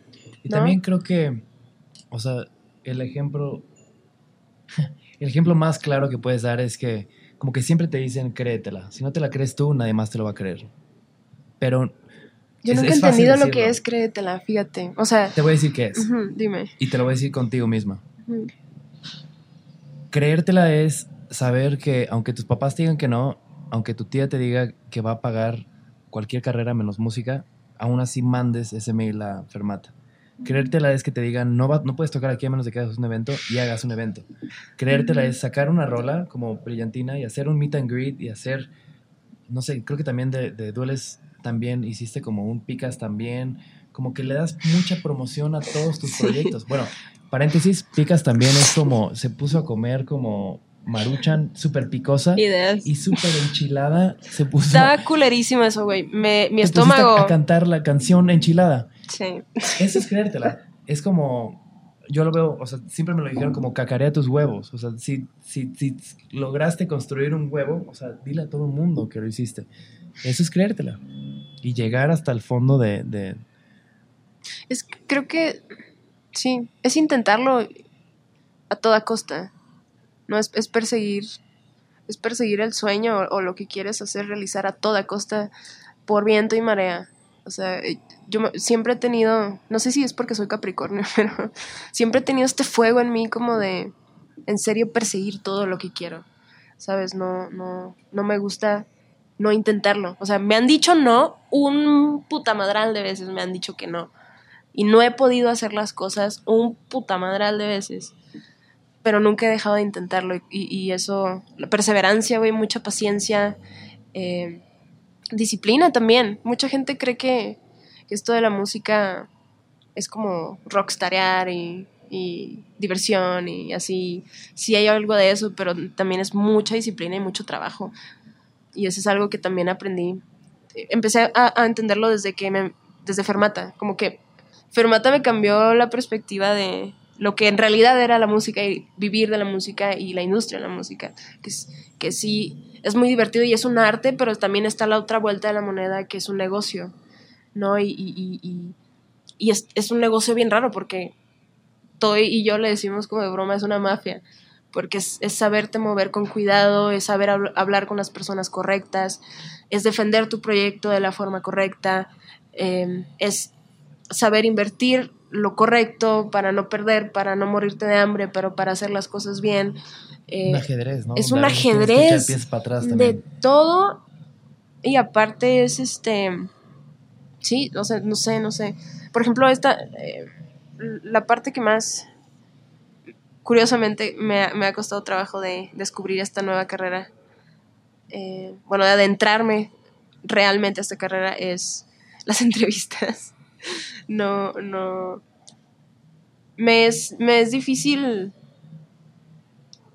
Ajá. No, no hablar. Bueno, sí. ¿Qué será? Con, las, con ciertas personas. Ok. No, o sea. A mí... Ay, no, no, no, es, Pero es que, por ejemplo, eso yo no lo vi como una entrevista, lo vi como un cotorreo. Y esto me da paz, sí, y que sí. lo es. Pero, por ejemplo, cuando me dicen, no, que te va a entrevistar no sé qué persona, y es una persona que no tiene idea de, de quién soy y que busco tres cosas y ni siquiera pronuncia bien mi nombre, y es de que. No sé, no, no. Como no lo veo honesto y, y sé que no les importa que están haciendo una chamba, a veces. No hay, hay entrevistadores que sí hacen bien su trabajo. Es como de. ¡Ugh! no quiero estar aquí. ¿sabes? Y eso como que desata mi ansiedad social y es como... ¿Cómo es sufro. la social? eh, pues a mí me ha dado desde muy chica que es que no, no puedo como establecer un vínculo rápido como usualmente las personas lo tienen con una persona que acabas de conocer okay, en la como habitación. el tipo small talk, ¿no? De... Ajá, exactamente, okay. exactamente. Eh, y hay diferentes grados, por ejemplo, a mí, yo tengo un grado ya no tan grande, creo que post pandemia mejoró. En la pandemia mi novia dice que está terrible, o sea, eh, me acuerdo que hacíamos a veces reuniones de que con mis vecinas y así. Curioso dato, mi vecina es Brati. Somos muy amigas y arroba Nat también y así. Entonces nos juntamos todas, tenemos un grupo que se llama Las Tías. Y nos juntamos desde ¿En pandemia. ¿Se llama las tías? Sí, se llama Las Tías. Saludos a las tías. Saludos a las tías.